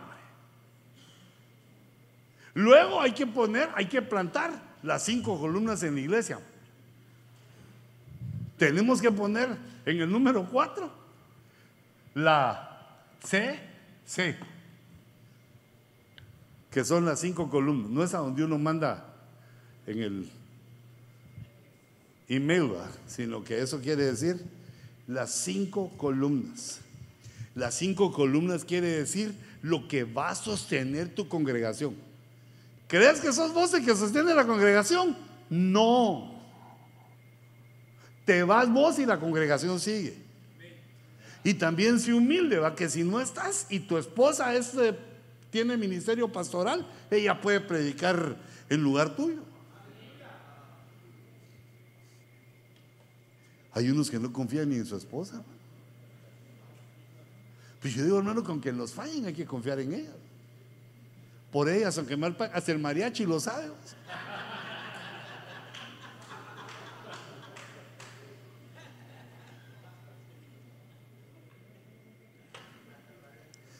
¿Y si fallan qué? ¿Acaso no fallamos nosotros? Si uno falla, lo que hay que hacer es reparar. Mija, así no es. Y, ustedes, hermanas, que son las mijas, háganle caso a su hijo, pues, ¿por porque para ser pastora, la mujer se tiene que sujetar a su marido, que es el pastor. A menos que esa mujer se haya casado con un hermano que no sea pastor. Le toque como a la pidot, solo cuidar a su nenorra mientras ella le profetiza, mientras Débora profetiza. Pero si el que tiene el ministerio es el esposo, uno le tiene que decir, mija, así no es. Esto y uno corrige, pero no le quita el privilegio a la esposa. La iglesia no se sostiene por nosotros, aunque el Señor, pues su misericordia nos usa, sino que Él la sostiene y utiliza estas cinco columnas. Que te ruego que las pongas a funcionar en tu iglesia. Hechos 2, 42. Y se dedicaban continuamente. ¿Qué quiere decir continuamente? A cada rato. Consecutivamente. No se les olvidaba. No lo hacían una vez y después pasaban dos años sin hacer. Continuamente se dedicaban a las enseñanzas de los apóstoles.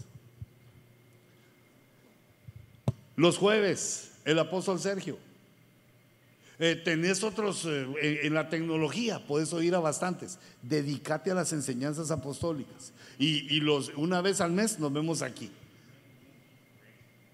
Dedícate a las enseñanzas apostólicas. Si sos humilde para oír a otros, vas a tener ovejas que sean humildes para oírte a vos.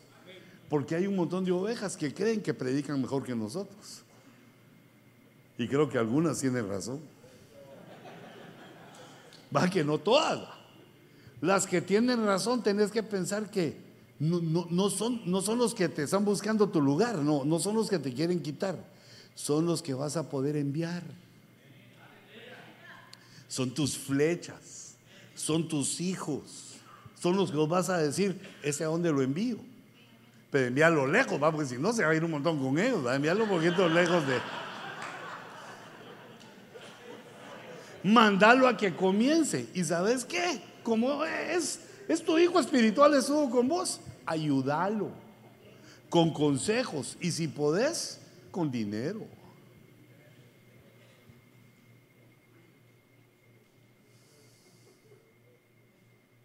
No te sientas como Saúl, que los que están contigo, que pueden ser mejores que tú o que yo, pueden ser que sean mejores. ¿Y por qué no? Pues acaso somos el non plus ultra, pues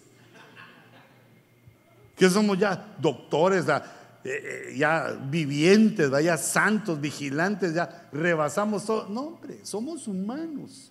Hay otros que vienen mejores que nosotros. Imagínate cómo sintió Bernabé cuando vio que Pablo le ganaba en todo.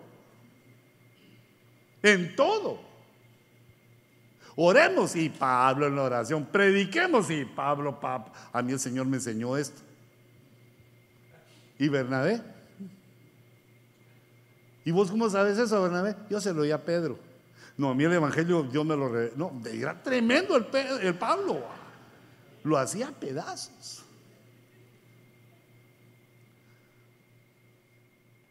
¿Y qué hizo también Pablo con Timoteo? Le dijo, no, vos lo animó. No, no se puso en la situación de, de Saúl. Ah, aquí está ese David, mejor me lo echo porque este va a ser el nuevo rey. No, ¿Cómo podemos ser como, como Saúl? A, a los hermanos no se les persigue. Si te volvés un perseguidor, te haces como Saúl. Si un hermano se quiere ir de vos, déjalo. Te doy un beso y te digo chao, que se vaya. Lo que debes de pedirle a Dios que no se vaya su presencia que nunca se vaya de nosotros su presencia, su fragancia, su revelación. Si te enamoras de las ovejas, empieza el enamoramiento, le saca uno, unos sentimientos menos feos, hombre. Los celos, la envidia, hasta ganas de matar, el homicidio. ¿No fue por eso que cayó David? Eh, Saúl. ¿No fue por eso que cayó Saúl?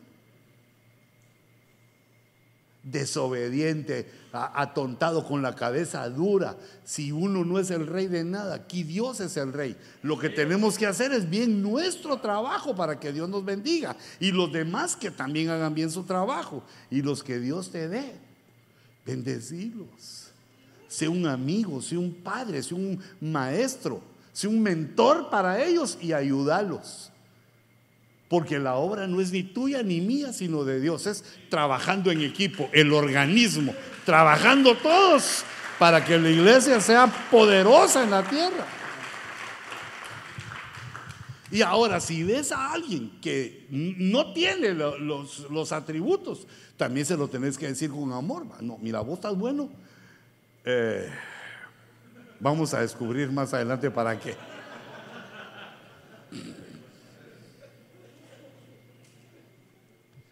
Eh, bueno, pero eso porque lo decíamos, la enseñanza de los apóstoles. ¿Crees que tenés palabra? ¿Crees que querés ser alguien? Oí a los apóstoles. Pero como te decía al principio, no los imites corporalmente ni la... No, agarra, imita lo que tienen de Cristo y sé con tu propia personalidad. Con tu naturaleza te ves bonito. La comunión. Esa palabra comunión es coinonía. Mira cómo tenemos hoy. La mayoría de pastores nos cuesta entender la, la, coinonía. ¿Por qué? Porque un ministro se mueve en un ambiente, en un desierto que se llama la soledad. No puedes tener amigos. Porque tus amigos están muy lejos. Se mandaron a un lugar, tus amigos quedaron lejos. No le puedes confiar eh, tus problemas a otros, porque si no te los sacan en la Gaceta de Los Ángeles, ¿va? Se enteran todos. Y si tú y yo somos solitarios, imagínate tu esposa y tus hijos. Nos toca ser solitarios. Es un desierto que se pasa. Ay, a mí, ¿por qué no me visita el hermano Sergio? Pues porque tenés ocho ovejas. No, no, no, seas así, hombre, que vaya donde ya está más grandecito. Mejor vos andate con tus ocho ovejas donde, donde hay más. Ah, no, yo quiero que venga aquí a bendecirme. El que nos bendice es Dios, hombre. Solo con estar bajo la cobertura, a todos nos cae esa unción. Bueno, pero ahí ya me puse feo porque ya no me dijiste amén. Pero comunión quiere decir, sí, no puedo ser amigo de, las ovejas, no puedo ser amigo de los vecinos, los que están ahí cerca, pero puedo ser amigo de los hermanos que son también pastores. Porque necesitamos cumplir el principio que dice, amaos, amaos los unos a los otros. O sea que vos, aunque te caiga yo mal, me tenés que amar un poquito por lo menos. Nos tenemos que aprender a amar. ¿Y sabes por qué aprender? Porque a veces somos feos. A veces nos portamos de tal manera que al otro se le hace difícil amar. Pero es una de las columnas. Comunión. Fíjate, por eso, cuando vos vengas a, los, a las escuelas de pastores, no hagas planes para irte rápido que me tengo que ir, que tengo que hacer eso. No, no, es que ese es el día que vos tengas tu comunión. Es que tengo que casar. Hacer tu agenda. No casar a nadie los días que hay escuela de pastores. Es que mi abuelita, es que el cumpleaños, no, pero otro día, es que ese es el día importante porque es la columna, es una de las columnas así como también la Santa Cena. ubícate en el, en el fluir del ministerio una vez al mes. E, el ministerio lo hace el primer domingo de cada mes. Pues métete a ese rollo. ¿Por qué no? Para que constantemente tengas Santa Cena, por lo menos 12 al año. Y de repente echate una así de o dos, echate en el año así sorpresivas. Hermanos, aquí está el pan y el vino y vamos, y le entramos. Porque es continuamente se dedicaban, lo estoy leyendo bien, se dedicaban. Eso hacían.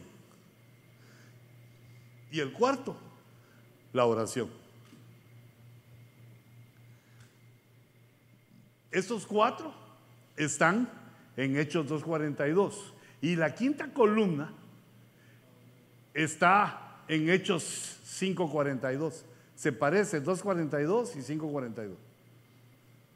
Y todos los días, de todos los días, en el templo, en las casas y de casa en casa, no cesaban, todos los días no cesaban, no paraban de enseñar y predicar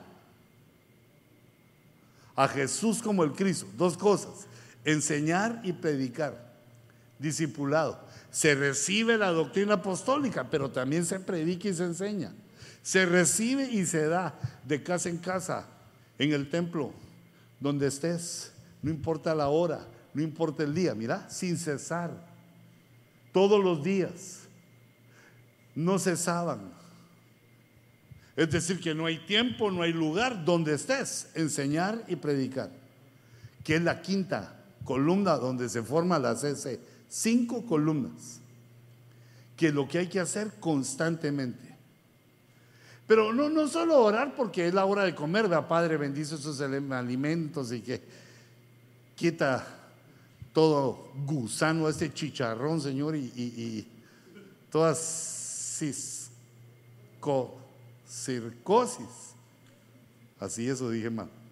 Bueno, ese gusano bandido que se le sube al cerebro a uno, va, repréndose. Y uno ora por sus alimentos, pero mira, no solo eso, hay que orar también. No despreciemos la oración porque es una de las columnas, columna de la iglesia que oremos, en privado, en público, en la familia. Fíjate que en la familia hay que tener un equilibrio para tampoco. Cuando estás con tu familia no es la iglesia, va. No vas a estar que llega tu familia, eh, pónganse de pie, vamos a hacer una oración. No, ahí es tu casa, ahí hasta tal vez a llegar vos en tu BBD, o sea, en traje de ropa interior vas a llegar al o no se animan ustedes a hacer eso en su casa. Yo sí, ahí en mi casa enseño hasta los dedos de los pies. Ah, no, hasta se oyó mal, ¿verdad? Porque estamos en familia. No, no, no lo hagas tan como que fuera el templo, porque si no les metes un legalismo a tus hijos en la mente. Pero orar. Mi hijo, quítate tu gorrita porque vamos a orar. También hay que enseñarles, va que el hombre no ora con la cabeza cubierta y a la mujer, ponete el que Es que dejé mi velo allá, ponete la servilleta. O te pongo un manotazo también para que de alguna manera te cubro. orando. La oración es importante porque eh, a los ebeneceritas lo que nos gusta es oír la palabra y enseñarla.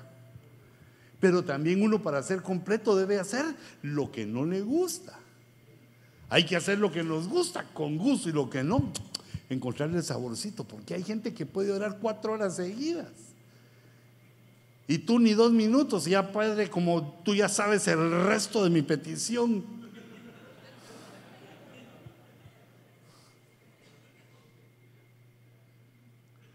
Bueno, fíjate pues.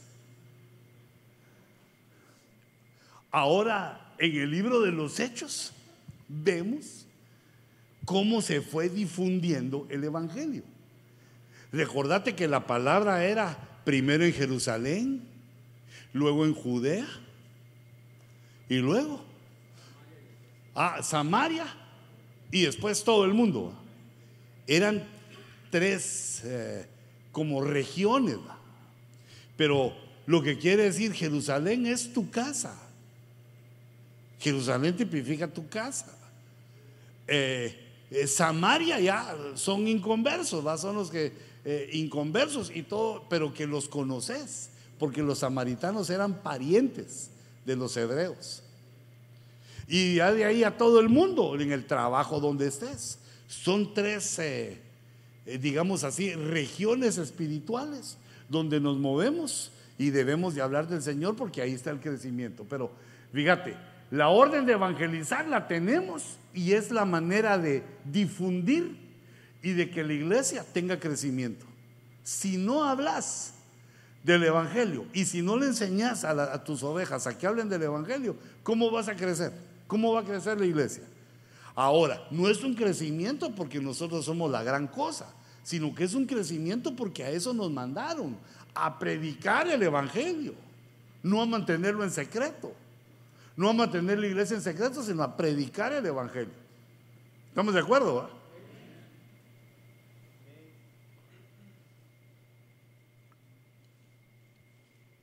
Entonces, fíjate cómo comenzó. Del capítulo 1 al capítulo 6, en el libro de los Hechos, vemos que Pedro es el líder y se está predicando en Jerusalén. Y cuando termina, digamos, ese, ese primer proceso de Jerusalén, termina en Hechos 6, 7 y dice, y la palabra de Dios crecía. Y el número de los discípulos eh, fíjate, puse discípulos con otro color, porque es lo que está creciendo. El número de los discípulos se multiplicaba en gran manera. En Jerusalén, mira, nos ubica.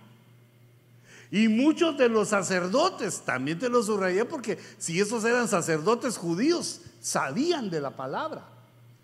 Eran como Pablo, tenían conocimiento pero no habían nacido de nuevo. Cuando nacieron de nuevo y empezaron el recorrido como iglesia, se les reveló todo el conocimiento que tenían y se hicieron discípulos.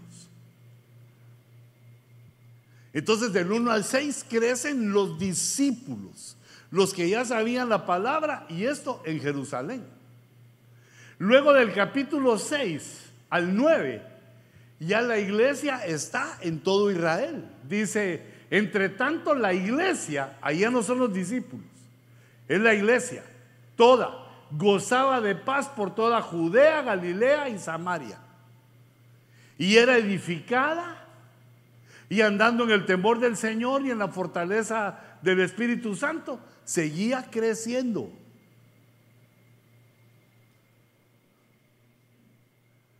Esa palabra crecía es auxano en griego, que quiere decir una, una especie de, de agrandamiento, creciendo, se llenó, se llenaba.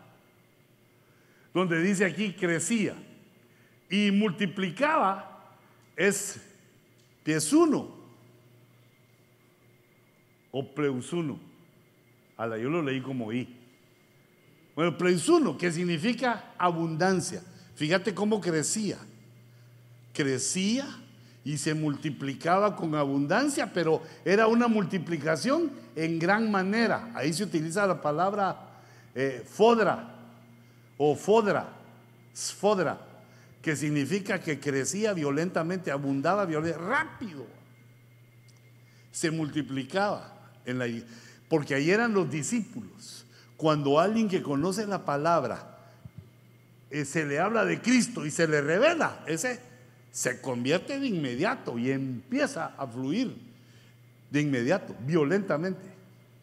Ya de una vez quiere privilegio. Eh, mire hermano, aquí estoy, si necesito un copastor o, algo aquí ya me tiene a mí. Ey, no, ponete en la cola, si hay un montón antes que vos. Porque son de los, los que ya eran discípulos, se multiplicaban los discípulos y los sacerdotes. Y la multiplicación era de esta manera. Ausano, pleusuno, sfodra. Violentamente. Y aquí la palabra crecimiento es pleusuno también. Plesuno. Y seguía creciendo. Era un crecimiento entre ya los convertidos seguían creciendo. Y es un crecimiento. El primero, el de Hechos 6.7, de la palabra. Ahora hay que entender eso, porque la palabra no crece, la palabra es Dios, el verbo. Lo que iba creciendo es el conocimiento, el entendimiento y la revelación que tenía la gente. Iba creciendo la palabra en ellos. Discípulos y sacerdotes, iba creciendo la palabra. Eh, porque la Biblia no crece, ya está, ya está dada. Entonces, fíjate esas dos primeras facetas. Del capítulo 1 al 6, solo Jerusalén. Del 6 al 9, ahí ya entra todo Israel. Y todo creciendo, la iglesia creciendo. Luego viene del capítulo 9 al 12 y ya entran los gentiles, porque la iglesia llega hasta Antioquía. Pero la palabra del Señor crecía y se multiplicaba. Mira qué es lo que seguía creciendo. La palabra. Y Bernabé y Saulo regresaron de Jerusalén después de haber cumplido su misión, llevando consigo a Juan, llamado también Marcos. Esa palabra también es auxano, mira. La palabra del Señor crecía, auxano, y se multiplicaba, pleusuno, abundancia. ¿Se te imaginas 12 apóstoles predicando ahí? Había palabra y habían profetas y había gente como, eh, como digamos, de los siete diáconos que se reconocieron. Había unas personas tremendas en el Evangelio. La palabra crecía. Ese es del capítulo 9 al 12. Luego del 13 al 16 ya crece la iglesia, toda Asia Menor. Aquí ya está Pablo en acción. Dice Hechos 16:4, y conforme pasaban por las ciudades, entregaban los acuerdos tomados por los apóstoles y los ancianos que estaban en Jerusalén para que los observaran.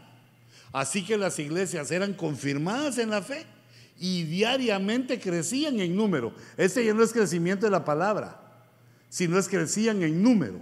Y la palabra es pericebo, que significa una superabundancia en cantidad y calidad. ¿Cómo es esa palabra? Pericebo. Señor, llénanos de esa unción de pericebo que crezca en nuestras iglesias.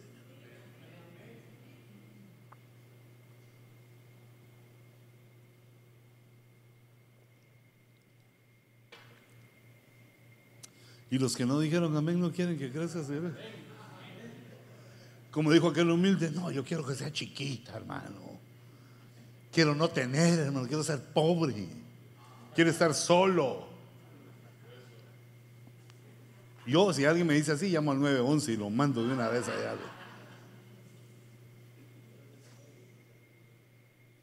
Como eso no lo podemos hacer a la fuerza, pero por lo menos deseando, Señor. Quiero, quiero mi, pericebo. También uno de mis tres periceos anuales, que crezca la iglesia tres veces anualmente. No de un solo, porque si no, ¿dónde los metes? Va? Un pericebo que crezca y busca otro local. Otro pericebo para que crezca y busca otro lugar. Otro pericebo para que crezca y compramos Disneylandia para ir a reunirnos ahí a la Después de una buena reprendida ahí a Mickey Mouse y a todos los. Entonces date cuenta de las diferentes formas de crecer que nos va enseñando la escritura. Se crece en la palabra, en el conocimiento, crecen los discípulos, crece en número también la iglesia. Pero sabes que me gusta este crecimiento que era a diario.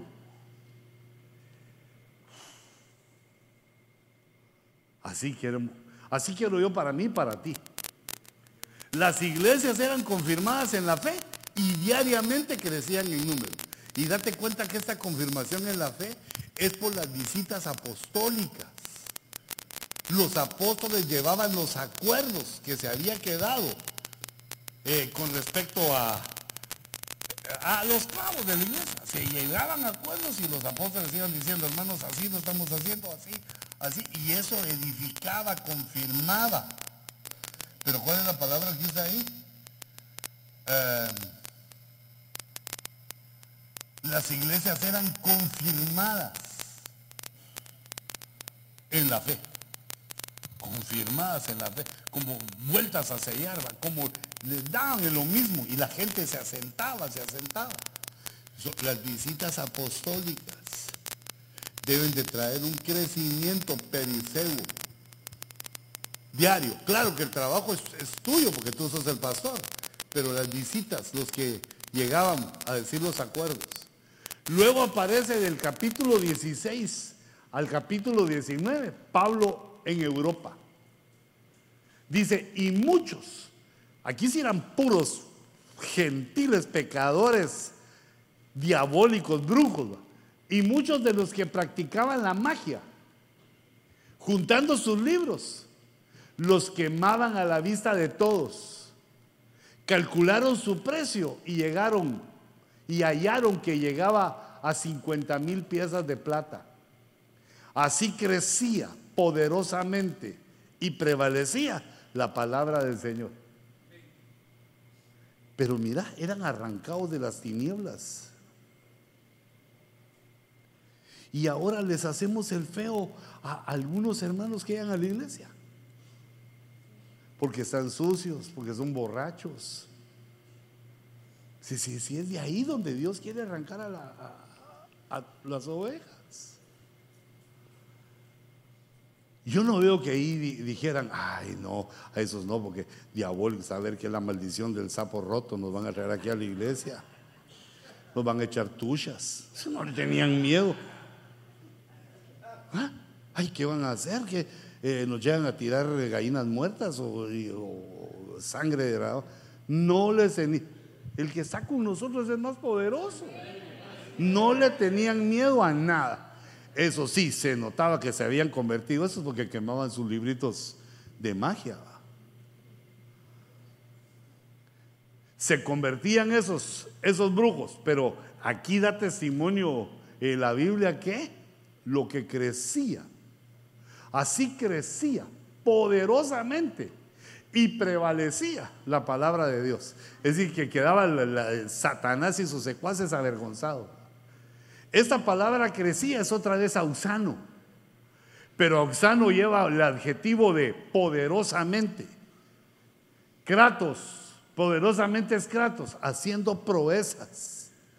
Hermano, creyendo, porque imagínate que ellos llegaban, predicaban. Y los otros se sentían arrepentidos y traían sus libros para quemarlos.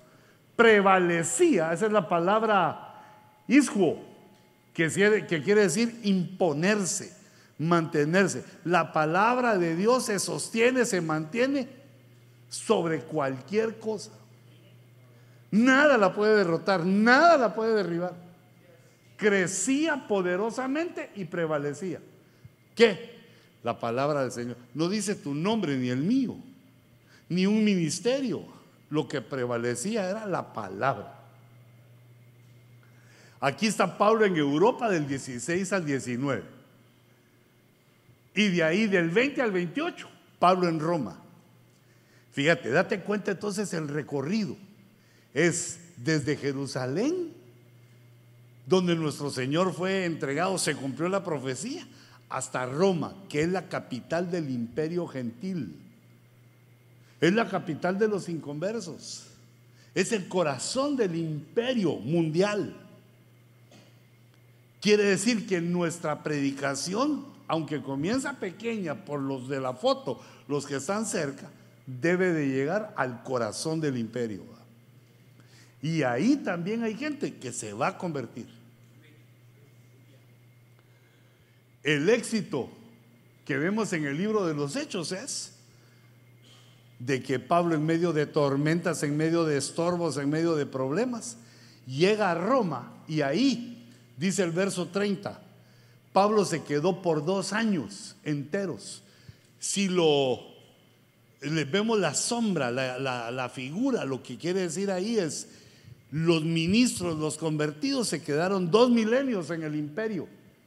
Y Pablo se quedó por dos milenios. Los ministros se quedaron por dos milenios, rentando, recibiendo a todos los que iban a verlo, predicando el reino de Dios y enseñando todo lo concerniente al Señor Jesucristo con toda libertad, sin estorbo. Así se selló. ¿Cuál es el paso número 5? Eh, yo le puse eh, la difusión del Evangelio. Y eso lo tenemos que ver como evangelismo y crecimiento. Que se difunde y aprende todo lo que puedas porque a saber dónde te va a llegar Dios, saber dónde te va a llevar Dios a hablar con eh, gente importante. Te va a hablar con gente importante, con gobernadores, con alcaldes, porque el objetivo de Dios es llegar al corazón del imperio. Ah, y, vas a llegar ahí con los meros tatascanes de la tierra y te va a picar algo en la nariz y te vas a meter todo el dedo así en la nariz así. O después de comer buscándote los pedazos. No, hay que aprender a utilizar el tenedor y el cuchillo, hombre. Si te, si te querés disponer para sentarte con los reyes. No como lo hacemos ahorita, es que solo envolvemos el taco y la boca la abrimos como que fuéramos dragones, y de la primera mordida, medio taco. Eh, no, hombre, con la gente se come así, pedacitos chiquitos, para que piensen que no tenés hambre.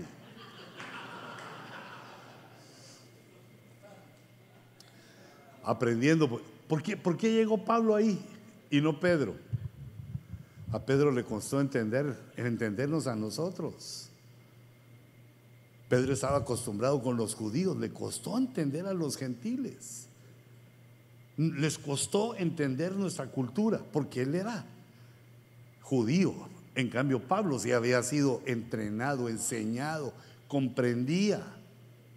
Y entonces él con los gentiles se portaba como un, gentil. Apóstol, ¿quiere un, un su taquito? Sí, claro, pero solo tenemos de puerquita pibil. ¿Qué role? Les decía Pablo.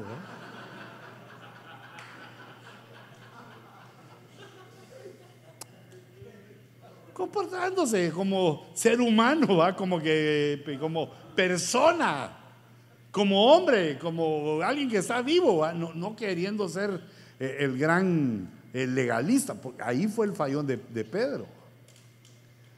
El Señor le bajó tres veces el, el rótulo, mata y come Pedro, se atreve a decirle al ángel, jamás lo haré, nunca ha pasado nada inmundo en mi boquita. No, yo creo que ahí dijo Dios, no, de este pobre dejémoslo aquí, busquemos otro, descalificado. Pero a ti y a mí que no nos descalifiquen porque somos gentiles. Hasta donde aprendemos, ahí nos van a llevar. Hasta donde aprendamos, ahí nos van a llevar. Hasta donde demos de nosotros, ahí nos van a llevar. Y el resto del trabajo que te hubiera gustado hacer, ya no porque no, no le llegaste a lo que había que hacer para llegar ahí. Dos años estuvo predicando Pablo. Y yo decía, ¿y cómo? Me preguntaba yo, ¿y cómo hacía Pablo para, para pagar la renta? Porque dice dos años rentando. Y el Señor me habló a mi corazón y me dijo, igual que vos, no sabes ni cómo pagar la renta. Tiene razón, padre, tiene razón. Ya sé cómo pagaba la renta Pablo, ni sabía. Dos años enteros en la habitación que alquilaba. Bueno, entonces esa es la difusión. Anda ampliándote, anda creciendo. Jerusalén, Samaria y después toda la tierra. No te querrás comer toda la tierra desde el principio, hombre. Jerusalén.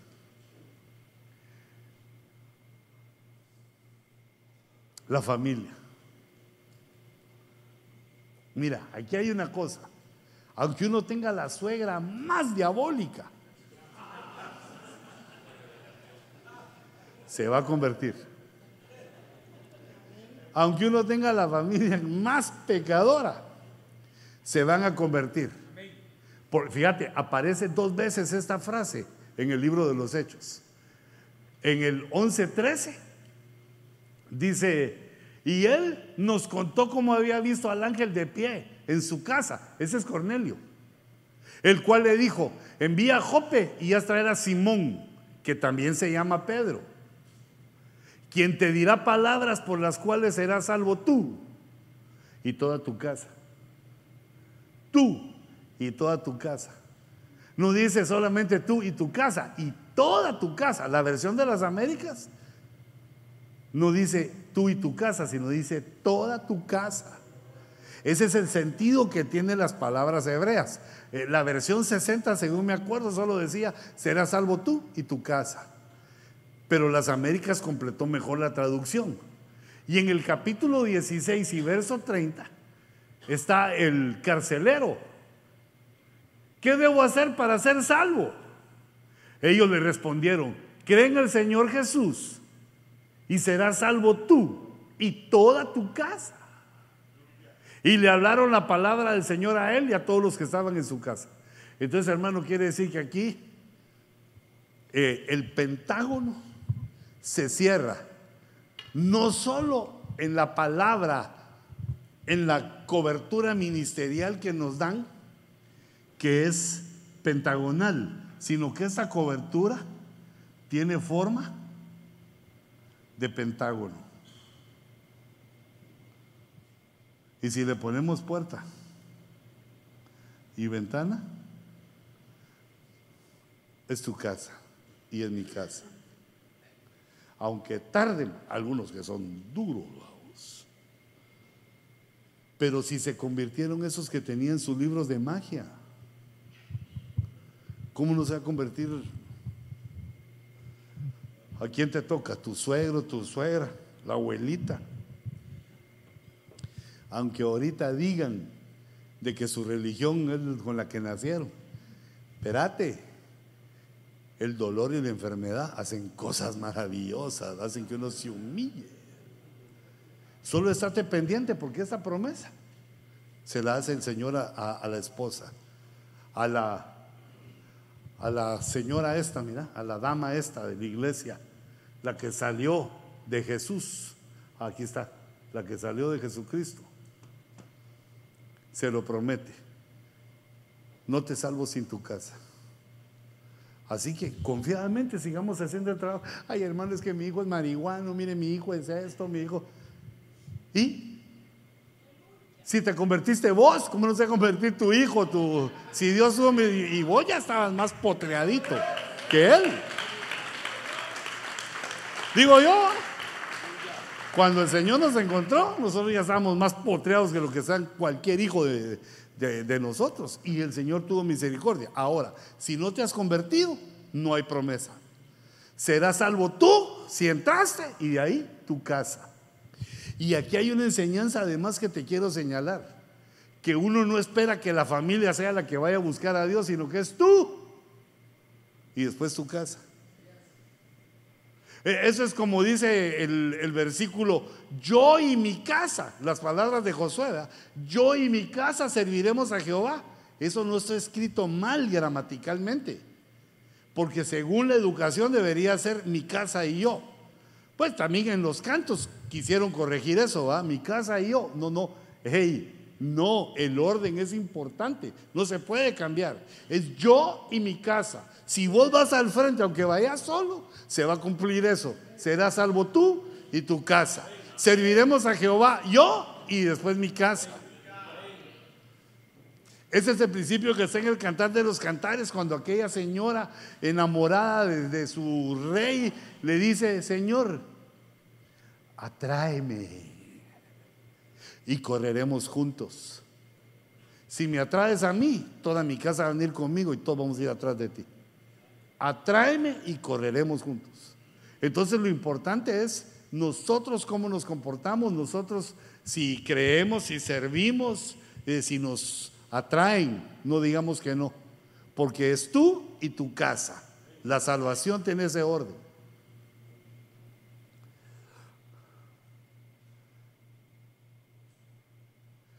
Ojalá que a los chucos los estén ensuciando bastante. ¿va?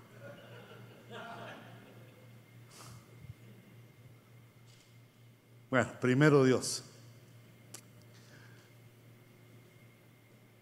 Todavía me falta un poquito, no, no se apresure. Yo solo dije eso para que ya se pongan allá listos, ¿no? Porque es que los chucos son maravillosos, hermano, de verdad. Es un hot dog, pero así como exaltado. Porque los gringos lo que hacen con el hot dog es un pan, una salchicha y le echan los... No, no. Cuando se le echa tocino. guacamole, papa frita.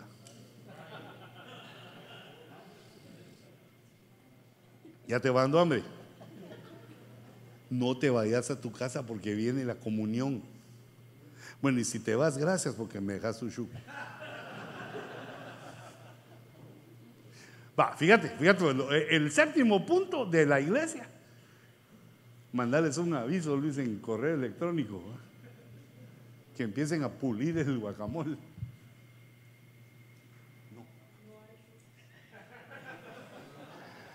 No hay break, pero si hay guacamole, eh, si hay chuco, eso sí no se preocupe.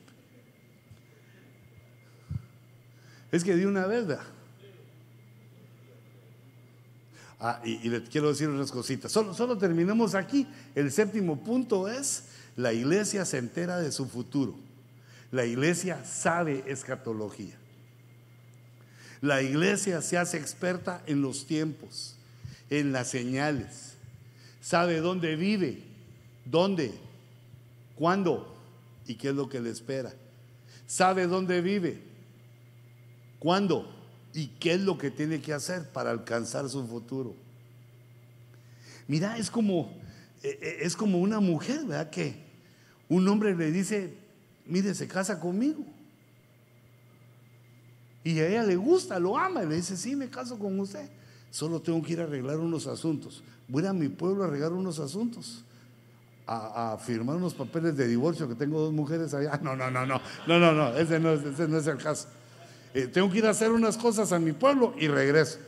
Y cuando regrese, me caso con usted.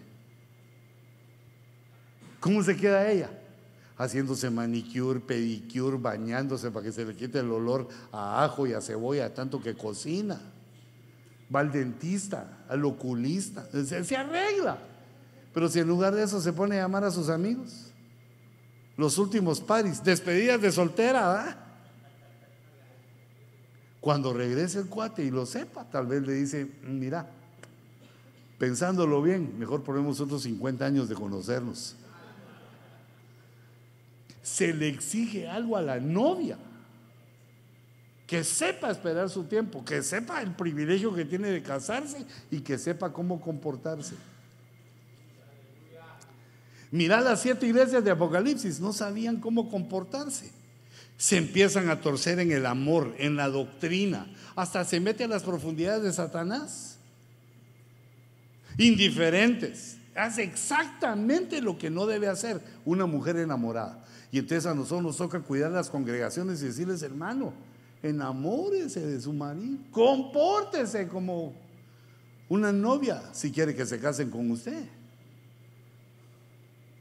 Porque dice, dice el cantar de los cantares que son 80 las reinas, incontables las concubinas, pero solo una, solo una es la amada, la virgen, la novia, poniéndonos las pilas.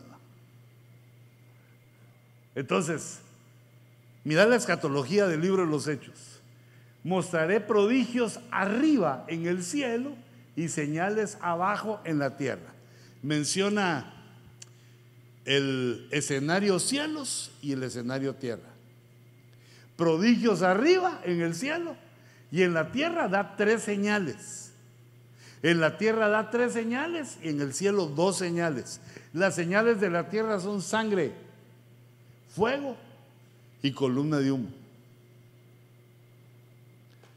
Y en el cielo dice el sol se convertirá en tinieblas, eclipses de sol.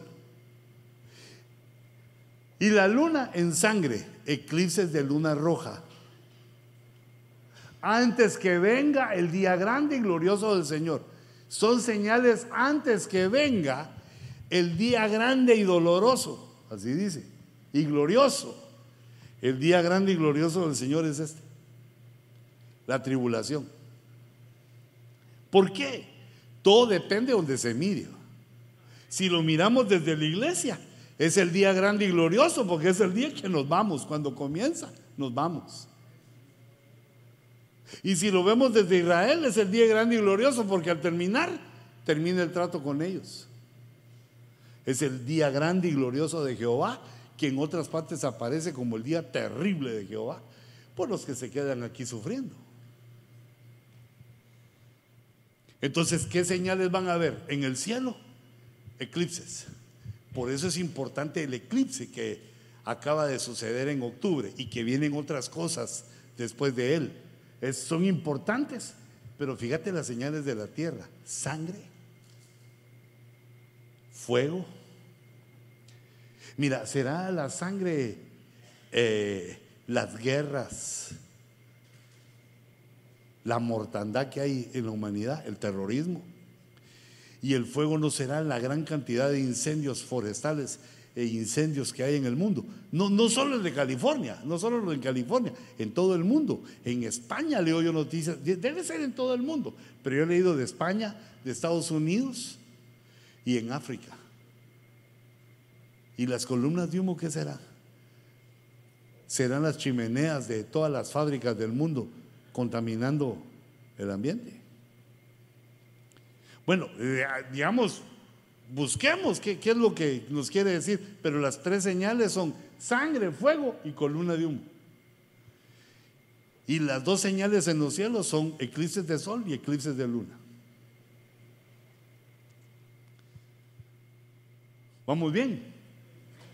Y sucederá, aquí entramos nosotros, que todo hombre, que todo aquel que invoque el nombre del Señor será salvo. Mientras las señales se están dando, nosotros predicando. Todo el que logre invocar el nombre del Señor, pues si se convierta, encuentra la salvación. Nosotros somos encargados de que la gente encuentre la salvación antes de que el día glorioso se convierta en terrible.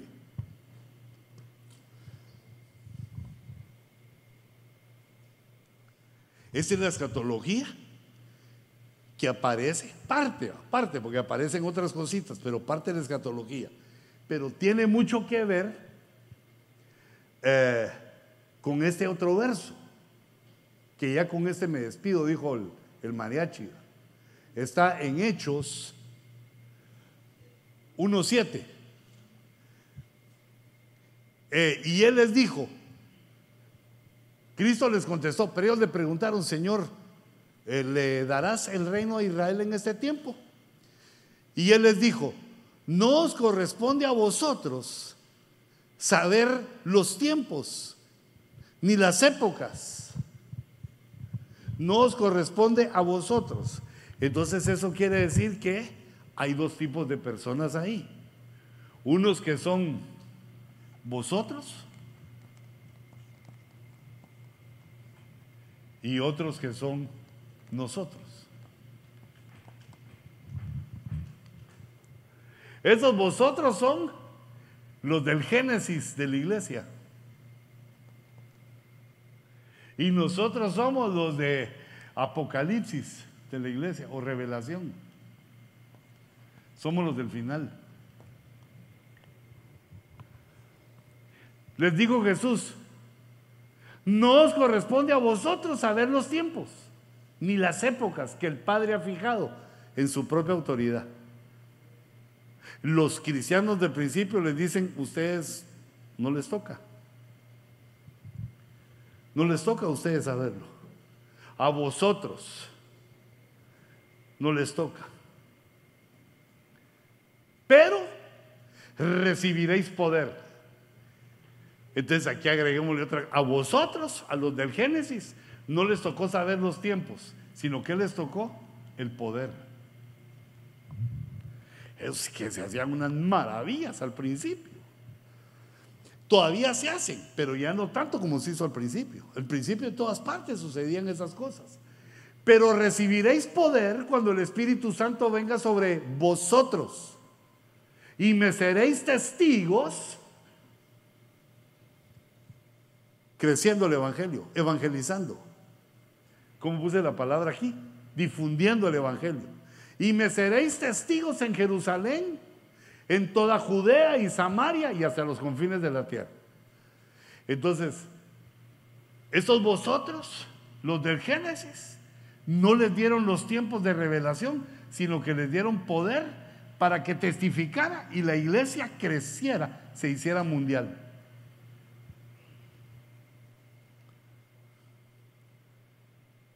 Si a eso le pasó a vosotros, a nosotros sí nos dan conocimiento en los tiempos. Ahora, ¿dónde le encuentro eso? En la iglesia de Filadelfia, Apocalipsis 3:8. Yo conozco tus obras. Mira, he puesto delante de ti una puerta abierta que nadie puede cerrar, porque tienes un poco de poder.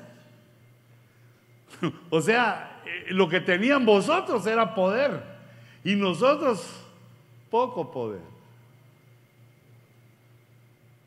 Nosotros somos la iglesia, poca fuerza.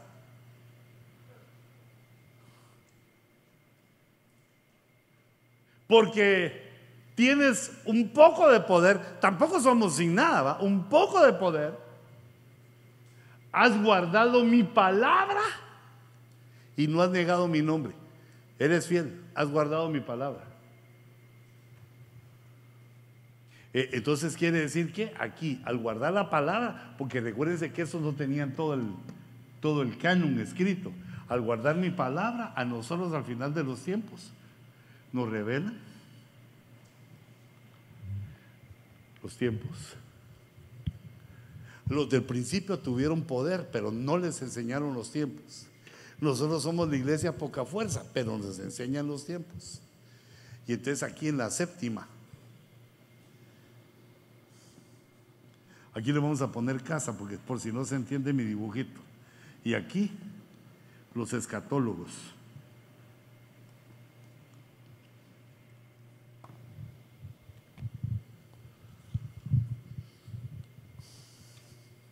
Ahí va la iglesia. Eso es lo que tenemos que ir haciendo hasta que lleguemos al rapto. Y nosotros como ministros tenemos que saber y entender esto para dirigir al organismo glorioso que se llama iglesia dirigirla en fidelidad. Mira cómo se mira esa iglesia, esa fiel. No has negado mi nombre. Qué fidelidad. Has guardado mi palabra. Tenés la palabra ahí. Tenés poca fuerza. Entonces se puede tener poca fuerza y palabra. Bastante palabra y poca fuerza. Conocimiento de los tiempos y poca fuerza. Pero lo que hay que guardar es la fidelidad. No negamos el nombre de nuestro Señor Jesucristo. ¿Me dejas orar por ti? Cerra tus ojitos. No, no, no guardes nada todavía. Cerra tus ojitos un momentito. Levanta un momentito tu mano. Como en señal de gratitud porque Dios hubiera podido llamar a otros en lugar de nosotros. Dios hubiera podido escoger a alguien mejor que nosotros, que no tuviera un pasado tan difícil como nosotros. Así levanta tu mano y dile, Señor, gracias porque me llamaste a tu ministerio, porque me has puesto amor por tu palabra, porque me haces disfrutar de tu conocimiento. Yo te doy gracias, Señor. Si confiésale, dile gracias. Dale la gratitud que sale de tu corazón que por nosotros Dios restaura el tabernáculo de David para que le busquemos. Por nosotros Dios envía su espíritu y nos llena sin merecerlo.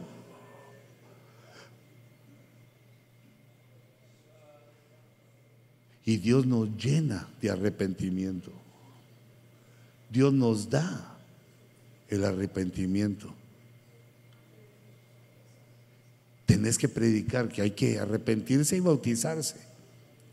Y nosotros como ministros que ya nos bautizamos, arrepentirnos y convertirnos. Tu casa no está sola ni olvidada. No ayuda que te enfríes por atenderlos. Tú y tu casa están en el sello de la promesa de Dios. Y por lo cual ninguno de ellos se va a quedar sin salvación.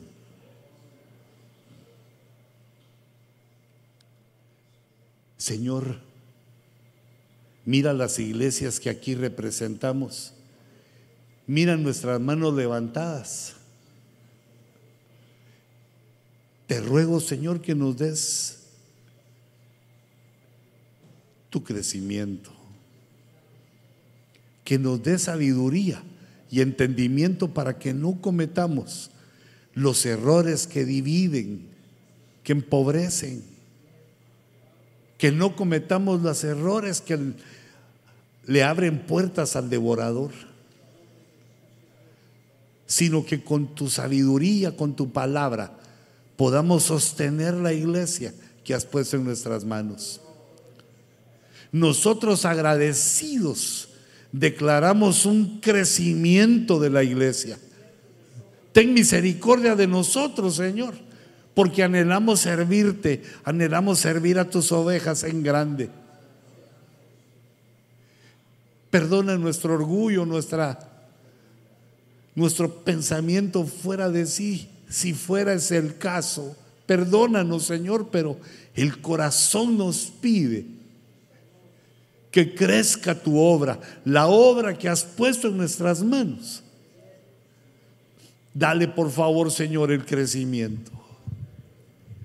Yo en el nombre de Jesús, juntamente con mis hermanos, te ruego, Señor, nos hacemos uno y te pedimos el crecimiento y la difusión de tu palabra. Señor, si los que vinieron antes de nosotros actuaron locamente, tontamente, actuaron de una manera que a ti no te agradó, perdónalo, Señor, perdona. No tomes tanto tiempo en cuenta ese pecado No impida, Señor, que crezca tu obra. No dejes de poner tus ojos en nosotros, porque confesamos que sin ti nada podemos hacer. Nosotros te pedimos juntamente, como ayudas, como ministros, como aquellos que desean ministrar, te pedimos que crezca tu obra, que avives tu obra en medio de los tiempos. Que nos use, Señor, en esta grandeza ministerial de los últimos tiempos. Que hallemos gracia ante los ojos de las ovejas y ponga en nuestras manos la radio, la televisión, todos los medios tecnológicos para que avancemos, Señor, para gloria de tu nombre para que avancemos en la difusión de tu mensaje de salvación y de crecimiento espiritual. Y ahora, Señor, te ruego que recibas también nuestras ofrendas, nuestros diezmos todo aquello, Señor, que hemos separado.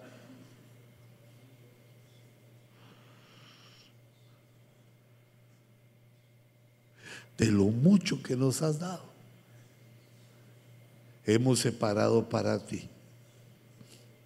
Y nos despojamos, Señor, de diezmos, ofrendas, lo mismo que pedimos a tus ovejas. También nosotros lo damos, Señor. Te ruego que bendigas nuestros diezmos, nuestras ofrendas, todas las aportaciones que hacemos para tu obra. Bendícela, Señor. Recíbelas.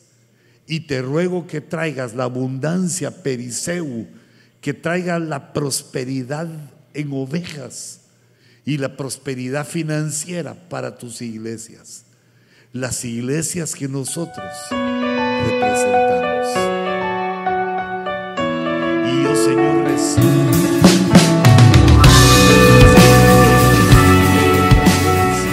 de tus siervos. La recibo.